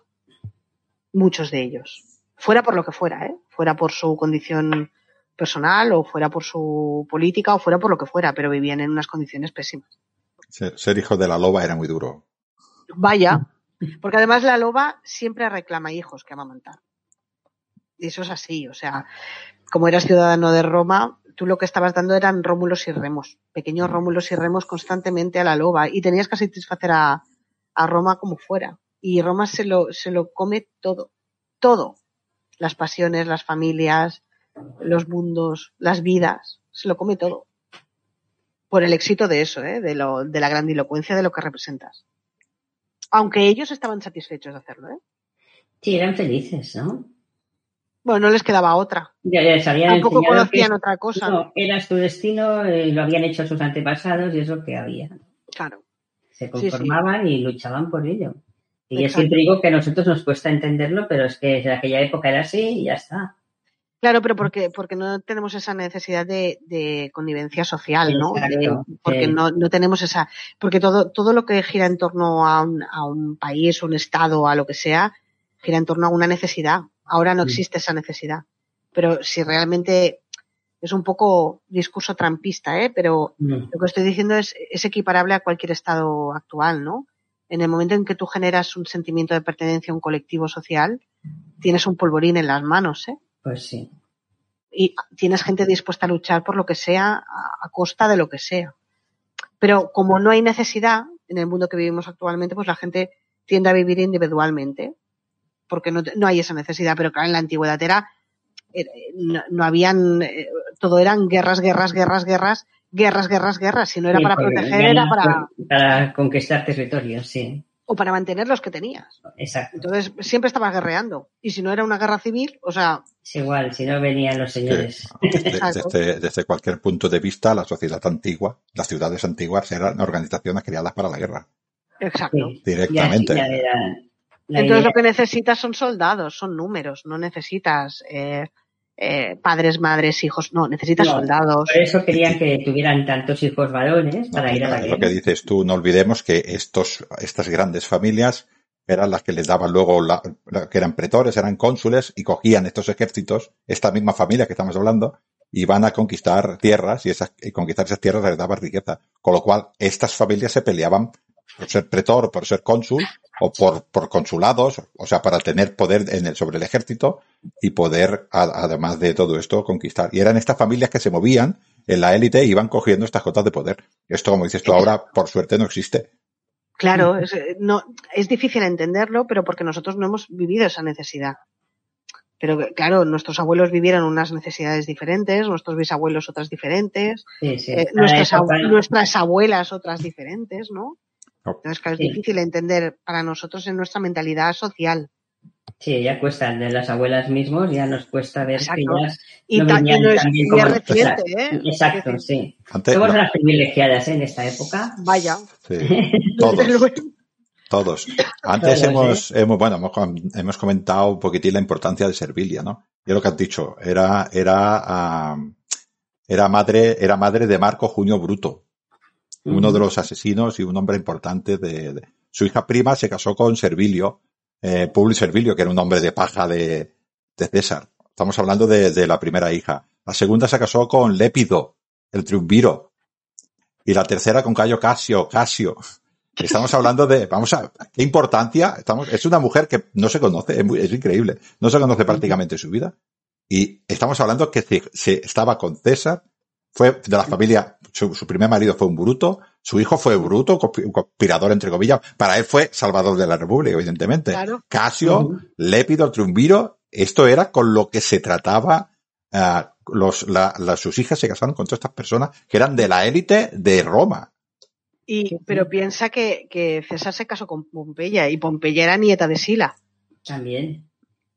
¿Qué dices? A ver, a ver, a ver, a ver, a ver, a ver, espérate. En el Tetris este que me, que me estoy montando, espérate, ¿cómo puede ser? ¿Cómo puede ser que te cases con la nieta del tirano que te obligó a divorciarte de tu primera mujer y que te condenó al exilio? A ver, explícame eso, porque. Pero es que es que no, ellos no entendían eso de esa forma. Era un grupo reducido de aristócratas que se tenían que juntar entre ellos. Pero claro, yo, yo hubo un momento que pensé, a ver, yo me imagino esas Saturnalias con los hijos, ¿no? Las hijas, ¿no? Y los yernos y los nietos. Y dices, vale, y tienes a Lépido, Lépido íntimo de César, íntimo. Además, lo nombró cuando fue dictador, lo nombró, tuvo un cargo brutal. Dices, ya, ya, pero estaba Lépido, pero es que estaba Casio, ¿eh? Y estaba Bruto. Quiero decir, me, recuerdan a esas navidades con los cuñados. Pero vaya cuñados. pero claro, dices, lo que pasa es que tus cuñados, que sepamos, no llevan los gladios. Pero allí, vamos, tenían que ir mm, mm. cargadito, la, la, el ambiente tenía que ser cargadito, porque claro, imagínate la situación, ¿no? De estar lépido, de estar bruto, de estar casio, de estar en algún momento catón, de, claro, dices, madre mía, esas, esas Saturnalias como tenían que ser, por Dios. Claro, o, cruzarse en, la villa. Salir César y entrar. Y otro. Sí, sí. No, dices, ¿y cómo puede ser que, y claro, Lépido aguantaría que hablaran mal de César delante de él? teniendo la estima que él tenía por César y la admiración profunda que tenía.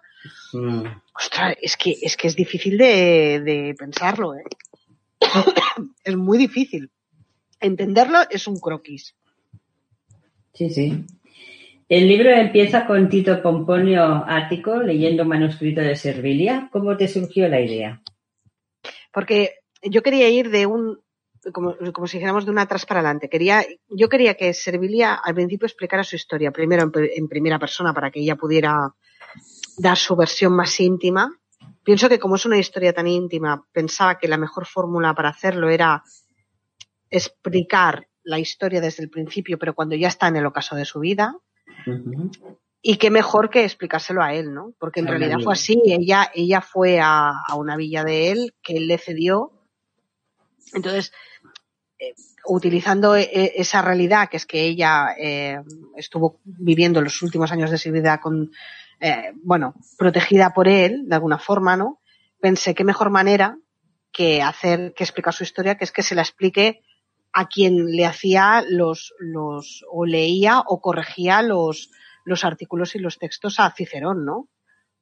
Eh, porque el personaje de Tito, Tito, aunque, aunque es muy secundario, pero Tito era muy relevante en, la, aristocracia de allí, porque claro, Tito tenía una reputación brutal y, y hacía eso, o sea, corregía los, los textos y los discursos de Cicerón y quiero decir que tenía, entonces utilizando esa, esa realidad era que era que ella había estado allí y que había estado sus últimos años con él, eh, utilizando eso aproveché para que él, ella explicara y que, y que ella, y que él pudiera leer la historia, ¿no? Entonces, empieza con Tito y acaba con Tito.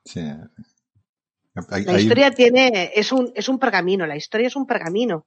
El pergamino empieza que se abre y termina que cierra el pergamino y se acabó. Sí, sí. Hay, el trocito, hay un trocito que creo que es el segundo párrafo o el tercer párrafo del libro que dice, él, habla el, Tito, le habla a ella, ¿no? Dice, estimada amiga, he de confesarte que me tiemblan las manos al abrirlo, el manuscrito. Primero, porque veo el trazo de tu mano en cada palabra y porque el perfume de narciso lo ha impregnado todo. Es como tenerte sentada a mi lado, como si pudieras escudriñar mis gestos mientras leo. Esto es, es maravilloso, o sea, es, es, el aprecio que le tiene. Y dice, yo estoy leyendo y te siento por el olor, te siento como me ves a mí leyendo y ver las caras que pongo cuando leo tu historia. Esto es una inspiración. en realidad, en realidad el, el, hay un hilo conductor que es su aroma. Sí, mm. muy bien. Sí, sale bastante. Sí. Servilia no es un. cuando, va, cuando va de jovencita, es muy importante esa escena, a comprar el, el, el, perfume de Narciso, muy bien, sí. Claro, es que yo, yo Servilia no la veo como. No la veo con, un, con una toga, o no la veo con una túnica, o no la veo con, una, con un manto. Es un, es un olor, es mucho más. Es, es mucho más diría que es sentimental y, evoca algo mucho más íntimo, un aroma, hmm. que el aroma es piel, que, un, que una ropa. Ella no es ropa. La servilia auténtica es la que no lleva ropa, porque ahí es servilia. La que lleva la ropa es la mujer de, la madre de, la hija de. Entonces, para mí era primordial que la relación que tuviera Servilia no fuera con una manera de vestir o con una manera de ser, sino con una, un aroma, porque el aroma, el aroma para mí era piel con piel. Era algo que él, que ella, en el que, en el que ella era ella. No era la mujer de nadie. No era la, aristócrata. Era Servilia, se acabó chimpón. Entonces, todo, todo el hilo conductor va desde el primer aroma que siente Tito hasta, hasta todo, hasta el final. O sea, ese aroma la va acompañando. Y es un perfume que es un, un aroma que es ella. Sí, sí, sí, no, no, eh, es, o sea, yo como lo he leído, veo el, el, hilo conductor, además, el hecho de la doma y del mercado es, es una escena muy importante en la novela que está al principio, pero es muy importante porque luego va a todos lados. Yo quisiera, ahora, hemos hablado al principio de la novela, es la penúltima pregunta, ¿no? Hemos ido al principio de la novela, hemos hablado de la conversación que tú y yo tuvimos cuando tú tenías el libro, tenías aquellas dudas y yo, bueno, un poquitín, pues desde mi experiencia, pues intenté animarte, ¿no? Y bueno, hablamos. Ahora yo quiero que, imagínate que tú estás en la situación de que Maribel escribe su primer libro, entonces es, ¿qué consejo le darías tú a ella para que ella escribiera su primera novela? Precisamente, ¿te acuerdas que yo te expliqué? Pues tú, ahora imagínate que es ella la que escribe, ¿qué le dirías? Yo ahora no sé qué decir, me callo. Mira, yo creo que Maribel pocos consejos necesita porque yo creo que ella no lo sabe pero tiene una de cosas por decir en un libro. No, no, no, no, no, no, ella no necesita consejos, no, te estoy diciendo que le des un consejo. Bueno, pero espera, yo, digo, yo creo que ella no lo necesita, pero, pero la verdad, yo he sido muy feliz haciendo este libro, muy feliz. Entonces, eh, y lo he pasado mal, ¿eh? Y he llorado, ¿eh? O sea, no, no, no he llorado por, o sea, he llorado escribiéndolo. Yo han habido momentos del libro que he llorado mucho y han habido momentos en que he reído mucho y han habido secuencias en las que yo he tenido que poner un bagaje personal para poder explicar. Cuando yo estoy explicando que alguien está pariendo, yo no estoy, yo no parí como parió ella, pero, pero notar el sudor frío como te va mm. cayendo hacia la comisura y te cosquilla el pelo. Todos, todos. Eso, nuestras experiencias las ponemos ahí, sí. Ahí está. Entonces, o sea, yo en realidad te he vomitado de dentro. Yo creo que el único consejo que le podría dar a, si, es que yo me puedo permitir el lujo de darle un consejo a esta mujer que escribe como Los Ángeles, que escribe como Los Ángeles, aparte de ser genial persona, eh, es que si, si, si hay un miedo a lanzarse, tírate a la piscina. O sea, a mí me lo hicieron. Me dijeron, lánzate a la piscina. Y yo no me veía capaz y realmente yo creo que sí que eres capaz. Y estoy convencida que hay un libro de Maribel para los demás. Porque en el momento que escribes los artículos de la forma que los escribes es porque realmente tienes muchas cosas que contar. Porque si hay una voluntad de contar una historia, es que la historia las historias las llevas dentro. Lo único que te hace falta es juntarlas. Buscar una motivación y juntarlas. El talento lo tienes. Las ganas estoy convencida que también. Y el apoyo lo vas a tener seguro, tanto de tu familia como de los que estamos contigo y con los que te queremos. Entonces, yo creo que el único consejo que te puedo dar es, si realmente quieres hacerlo, que nada te prive para hacerlo, porque el libro lo tienes tú, no lo tiene nadie, no lo haces, lo tienes tú. Me, llama él, ¿no? Como me llamará él. El personaje. Pues bien. Pues muchas gracias. No, hombre, a, ti. Siempre me estáis dando ánimos, ánimos, ¿eh? Se agradece. además de tu blog, ¿dónde más colaboras o formas parte, Mireia? Pues mira, eh, para Raona Romana he hecho varios artículos, que ha sido un placer, porque yo creo que Francés Sánchez, yo le llamo el mecenas. Yo siempre estoy diciendo, hola mecenas. A Francés nunca le llamo Francés, le llamo hola mecenas. Es el porque... de mi blog, ¿eh? que lo sepáis. ¿eh? Me animó, me apoyó. ¿eh? Es, eh, eh, Francés es de una discreción absoluta, mm. porque es verdad, es un hombre que no, no sale en los medios, pero es de una discreción absoluta. A mí me recuerda mucho a, a Mecenas y a Quiquero, ¿eh? Yo, de hecho. ya se lo diré. Eh, pero de verdad, se llama Quiquero, ¿eh? Sí, sí. Es que me recuerda un montón. Yo a veces pienso, mira, parece que la reencarnación de Quiquero es Francés Sánchez. Además, es una discreción... no, no, es, ¿No es letrado también? Sí, es abogado. Quiquero, Quiquero. es que es Quiquero, no puede ser de otra forma. No, pero es verdad que Francés tiene una, una atrayente discreción y es un hombre que eh, eh, te anima mucho a, a continuar te da muchos consejos, sí. te, se implica mucho contigo, es un hombre muy comprometido con, con es un, un, un, divulgador sin ser divulgador, o sea, es un divulgador que permite a los demás que acompañen. es muy difícil. Mucho, ¿eh? Es que es muy difícil, es como un profesor mm. que, que, te, que te da ánimos y te acompaña a seguir, ¿no? Y te dice, venga, tira, tira, que tú puedes, venga, vamos a hacer esto, pero él se mantiene en las sombras, ¿sabes? Nosotros le, me... le, llamamos acción tutorial, sí, a esto. Sí, sí, pues, es, es, que pues es brutal. Y es, sí. se implica tanto. Fue el que me ayudó, me, yo decía que no, que no, y el que sí, que sí, me empujó y te ayudo y, y te meto y sí que es verdad. Es, o sea, tiene, claro.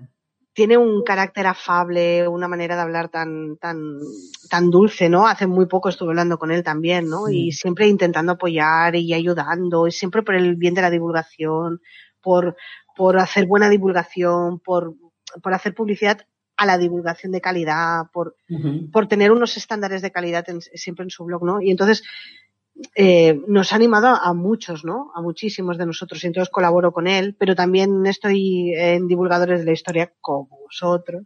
Eh, que es un placer porque ahí lo que te permite es conocer, no solamente conocer un montón de gente, sino conocer diferentes formas de hacer las cosas. Mm. Con gente de, de muy distinto camino, con un objetivo común, porque el objetivo es común a pesar de que los caminos sean diferentes, las bifurcaciones sean diferentes, pero el tronco es el mismo y, y, y el objetivo es el mismo, ¿no? Y encontrar a la gente de divulgadores eh, significa que nos hemos ayudado a superarnos y nos hemos ayudado a, a continuar y seguimos intentando mejorar para, para todos, viendo diferentes formas de divulgar, desde ámbitos muy diferentes. En divulgadores colaboramos también con De Histórica, con uh -huh. la revista digital, que yo creo que también es un, un, vamos, un revulsivo tremendo para, para la gente. No hace falta comprarse nada. Es una revista digital gratis que puedes ver en cualquier momento, en cualquier lugar y que además tiene hasta podcast. Es que de verdad sí, es brutal. Como este, tiene... por ejemplo. Exacto, como por ejemplo. Es, por ejemplo, ¿no? Entrevistas, lo reseña que literaria, ¿eh? Tienes de todo y encima gratis, ¿no? Y, y, y ya no por gratis, sino porque directamente estamos tenemos tan claro el objetivo de divulgadores, que es este grupo de gente que cada vez somos más, es que cada vez sí. ya empezamos a ser un poquito grandes. Entonces dices, como el objetivo es divulgar por el placer de divulgar, sí, sin más objetivo que ese, pues entonces nunca, no pueden haber rencillas ni entre nosotros, ni, ni por una motivación económica, ni por una motivación que no sea otra que el placer de hacer y de ejercer con un mismo propósito y llegar a un mismo sitio, ¿no?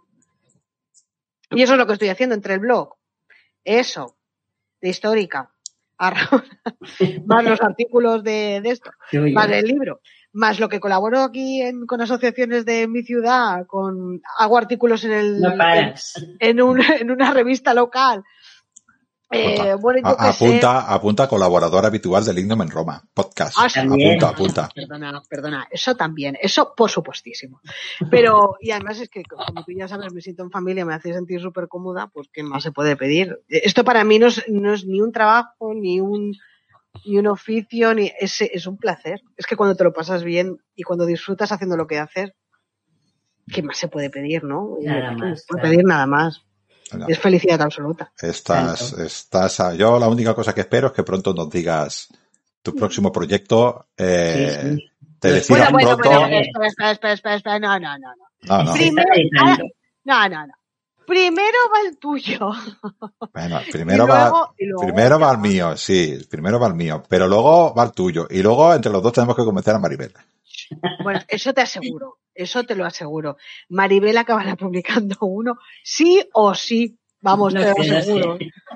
Te lo digo yo que sí, con lo bien que escribe, vamos. Y con, y con, además con la cantidad de gente que la sigue, porque es que es para seguirla. tiene, tiene un, yo a Maribel la conozco, bueno, de todo esto de divulgación, pero he colaborado mucho con ella y le cuesta mucho arrancar. Pero una vez que arranca, se lanza como las mejores, ¿no? Y tenemos que hacerla arrancar. Luego, cuando arranque, le tenemos que decir, le ¿eh? tenemos que decir, Maribel, deja el libro en 700 páginas. Déjalo en 700 que pon primer libro, son muchas. No, pero yo, yo estoy, yo estoy segura que sucumbirá, ¿eh? Yo creo que lo tiene. Yo creo que en el fondo lo tiene pero es lo que hemos hecho todos. Yo, acuérdate que yo era, vamos, insegura, ¿no? Que yo decía, ay, Ángela, sí. Yo pienso lo mismo que Mireia empezó. Y, además, de verdad, me acuerdo tanto que como se decía, el tranquila, tú haz, y yo, y si no sale bien, y si no gusta, tranquila. ¿Sabes? Y, ahora pienso, pues fíjate, si es verdad, si no lo hubiera hecho, lo hubiera arrepentido. Es un, libraco. Ah, porque dice, dice muchas cosas. Eh, Em, em, em, yo vuelvo a repetirte, yo lo he leído y, he aprendido y me influencia y he aprendido la manera que tiene eh, tú en tu caso, que escribes como mujer, evidentemente, y, y, yo he aprendido cómo tú dices las cosas y eso me inspira a mí a decir las cosas, a intentar ver las cosas como mujer también, ¿no? Intentar cómo se comportaría una mujer en detalles que yo puedo empatizar, pero yo hay en cosas que no me fijo por sencillamente porque veo el mundo de otra manera, ¿no? Porque soy otro animal, para que nos entendamos, ¿no? Como todo, cada persona es un animal diferente, ¿no? Con lo cual tenemos que, y estas, esto a mí me ha ayudado mucho y, y, y estas cosas de, de, decir, como dices tú, tú ya me has dicho a mí mi libro, que es, que es, es una cosa bonita y de golpe digo una cosa cruel. Pues tu libro hace lo mismo. ¿eh? Estás viendo una, una escena más bonita y luego de golpe, naturalmente, como si pasara por allí una paloma, dice una, una cosa súper cruel de una manera muy natural. Y esto es una cosa que, que a los que nos gusta leer, evidentemente, eh, nos fascina, porque es, es verlo, lo, lo ves, lo palpas, y esto eh, tú lo logras, con lo cual, eh, luego ya si gusta o no gusta, esto ya no me lo puedes controlar tú. Yo ya se lo comenté en privado a Mirella que luego empecé y tenía el mono de coger el libro de la Servilia, ¿eh? A ver qué, cómo sigue, y qué le pasa. Yo, ¿Y ahora qué va a ocurrir? ¿eh? hoy, me ha pasado, hoy me ha pasado con una, con una chica que además es muy jovencita, que, que se llama Carla, y me ha enviado un mensaje y me ha dicho, dice, el libro se lo, se lo dime, ¿qué fue? Antes de ayer creo que fue. Y, y, me interesaba mucho su opinión porque es muy joven, bueno, 22, 23. Mm. Y, y, me interesaba mucho, ¿no? La perspectiva no tanto de, de gente de nuestra edad total, sino de mi joven. Yo soy joven, ¿eh? Sí, sí, yo también, joven, Yo soy súper joven. Pero más joven, entiéndeme. Y me ha enviado un mensaje hoy que me ha hecho mucha ilusión, porque esos mensajes me hacen mucha ilusión y me dice, mm, mira Mirella, que es que no lo podía dejar, que es que me he pasado, o sea, eh, dice, hacía tiempo que no me pasaba que me quería quedar y yo decía, me tengo que ir a dormir y tengo que hacer otras cosas, pero claro, quería continuar y entonces continúa. Dice, total, que me lo he leído en dos días, en día y medio, dos. Y yo pensaba, ese es el mejor, o sea, para mí, el mejor regalo que te pueden hacer es ese. A mí me pasó lo mismo, yo lo empecé y por cuestiones de trabajo y tal, eh, no podía, pero cuando ya me puse en serio con él, me lo leí en dos sentadas. Bueno, perdona, yo Cunina me lo leí, me parece que fue en una tarde y en un trocito de mañana, ¿eh? Sí, yo también, Cunina también me lo comí rápido. Ra, ra, ra, ra, pero vamos, me lo merendé, me lo merendé, pero eh, como te dije, yo me, me, me lo cruspí. ¿Te lo cruspí? me lo cruspí, que eso es muy catalán, me lo cruspí. Pero yo, vamos, cuando te gusta una, una historia y cuando te engancha, pues, eh, pero bueno, siempre que sabes además que no, tienes por qué gustar a todo el mundo, para gustos colores. Mm. Pero lo que está claro es que uno lo hace con la mejor de las intenciones, con muchísima ilusión, con mucho cariño. Yo creo que lo has conseguido, ¿eh, Y, y agradecida de, de, de, todos vosotros, de todo el apoyo, de apoyo de divulgadores, de apoyo personal vuestro. Claro, piensa que es lo que me ha pasado a mí comentando con Cunina, lo mismo que dices tú que esta muchacha, ¿no? Eh, nosotros nos relacionamos con mucha gente que entiende de Roma. Y tú también. Y yo cuento una historia de 131 antes de Cristo y tú cuentas una historia del 100 más o menos hasta la muerte, bueno, un poquitín de la muerte de César, ¿no? Siglo I antes, antes de Cristo. Cuando personas que entienden de Roma, que saben cómo va Roma, que entienden el comportamiento de la Dómina, de la Puela, de César, de, te lo leen y te dicen, oye, me ha fascinado. Me, me imaginaba que la cosa era como tú lo explicabas. Esto eh, eh, evidentemente te tiene que llenar. Luego, luego ya esto es como todo. Eh, el, el, éxito o no éxito de una cosa. Yo siempre el éxito lo busco de una manera personal. Y esto es lo que me llena. Luego, si se venden más o menos, desde mi punto de vista, que yo ya cobro como profesor, me interesa bastante menos. El, no, eh, acabas, acabas, de dar en el clavo. O sea, el éxito no está en, en, en la cantidad de libros que se, uno puede vender. Ah, para mí, el, para mí no, no es un ejemplar, es un libro. O sea, no sé si me explico. Sí, sí, no es diré, un ejemplar que vender. Te diré una cosa, eh, crecerá solito. Tú ahora lo has parido y él crecerá solito. Y tú, tú y yo nos hemos imaginado unos personajes y nos hemos imaginado una cara y nos hemos imaginado un cuerpo. Y la gente imaginará otros cuerpos, imaginará otros personajes, imaginará el mercado que tú describes cuando Servile va a comprar el, el, su perfume. perfume de Narciso. Tú has visto un mercado Maribel ha visto un mercado, yo he visto otro mercado y cada persona ve un mercado. Y eso es que el libro crece solo. Es que, pero eso es lo, eso es lo más bonito de, de, de leer. Una, tú ves una película y la película te ofrece la imagen, ¿no? Para que no tengas que, que pensarla ni analizarla. No, es mejor leer. Ostras, un libro te da una libertad, te hace ser libre. Eres uh -huh. totalmente libre para ser sí. feliz imaginándote aquello que estás a tu forma y a tu manera. Porque no te lo imponen. Eres consciente de que César tenemos un arquetipo de César, porque lo vemos mm. muchas veces, pero Servilia como es, nadie lo sabe. Con lo mm. cual cada uno se ha imaginado una Servilia, ¿no? Sí, y eso es, es, ver a través de los ojos de César, cada persona ve una Servilia, al amor de, de César. Y esto es increíble. Yo, vamos, yo feliz y encantada, de verdad, ¿eh? pero porque me siento satisfecha, pero no por lo, no por lo que he hecho en el sentido de se venderá, no se venderá, habrá, no, no, de verdad, o sea, era como un reto personal eh, lo he podido vomitar de la mejor manera que, que, he sabido, ¿no? Con el deseo de que guste, pero por el placer de que a la gente se lo pase bien, pero no por el placer de vender, te lo digo de corazón. O sea, aquí la historia es que gusta, yo ya soy feliz.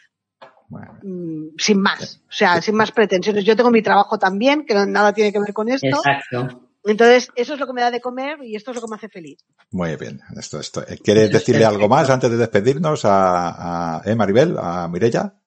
Bueno, una última pregunta y rapidita, ¿eh? ¿Qué, ¿Qué, opinas de las redes sociales para dar a conocer tu obra, tu libro? Yo creo que es eso, es una herramienta. Yo creo que todo se tiene que ver en su justa medida. Las redes sociales las tienes que analizar desde las perspectivas dispares, o sea, la, la, la positiva y la negativa. La negativa es que la gente va a vomitar lo que quiera, tanto para bien para mal. O sea, una crítica en un Twitter es muchísimo más ácida, faltona o más, mm. sabes que, que, pero lo positivo es mucho también, hay que sopesar, ¿no? Las redes te sirven para difundir, para llegar a más gente, para, para, para que, mm, para aunar toda la gente que tiene un pensamiento común o que, o que tiene un, un gusto o una filia por algo, ¿no? Todos los que nos gustan Roma estamos casi siempre todos en los mismos grupos. Uh -huh. y, y, y, y, todos estamos, y además lo ves, grupo tal, y, está tu amigo, tu amigo, tu amigo. Sí. Estamos, estamos todos, estamos repetidos, repe, repe, repe. Sí, pero, pero sí que es verdad que nos ha permitido unirnos entre nosotros, buscar los, eh, los gustos comunes y, y, crecer entre todos juntos, ¿no? Por lo tanto, hay una, una parte muy positiva en la, en la difusión de una novela, de un libro, de un artículo, cuando llega a toda la gente de cualquier país del mundo. Qué mejor publicidad. No publicidad en el sentido, sino en el de divulgar, ¿no? Claro, son unos tentáculos enormes, ¿no? Todo lo habla, toda la habla, habla hispana, países sudamericanos. Es que vamos, es perfecto, ¿no? Y además hay un, gru un nutrido grupo en, en, en todo lo que es esa zona. Entonces, claro, es, es, perfecto para llegar a todos lados, pero como siempre, todo hay que verlo en su justa medida. Sirve para difundir, sirve para explicar, sirve para claro. comunicarte, uh -huh. pero no te lo puedes tomar tan, tan en serio como para que te afecte. Claro. Es una herramienta. Mira, estoy de acuerdo, es una herramienta. Es una herramienta, no es ni tu vida, ni no. es, ni es eh, el sentido de, de, de tu trabajo. Es una herramienta de trabajo, como, como el que tiene un martillo, como el que lleva un tornavís para, pero no es la electricidad, ¿sabes? es, un tornavís, pero no es la electricidad.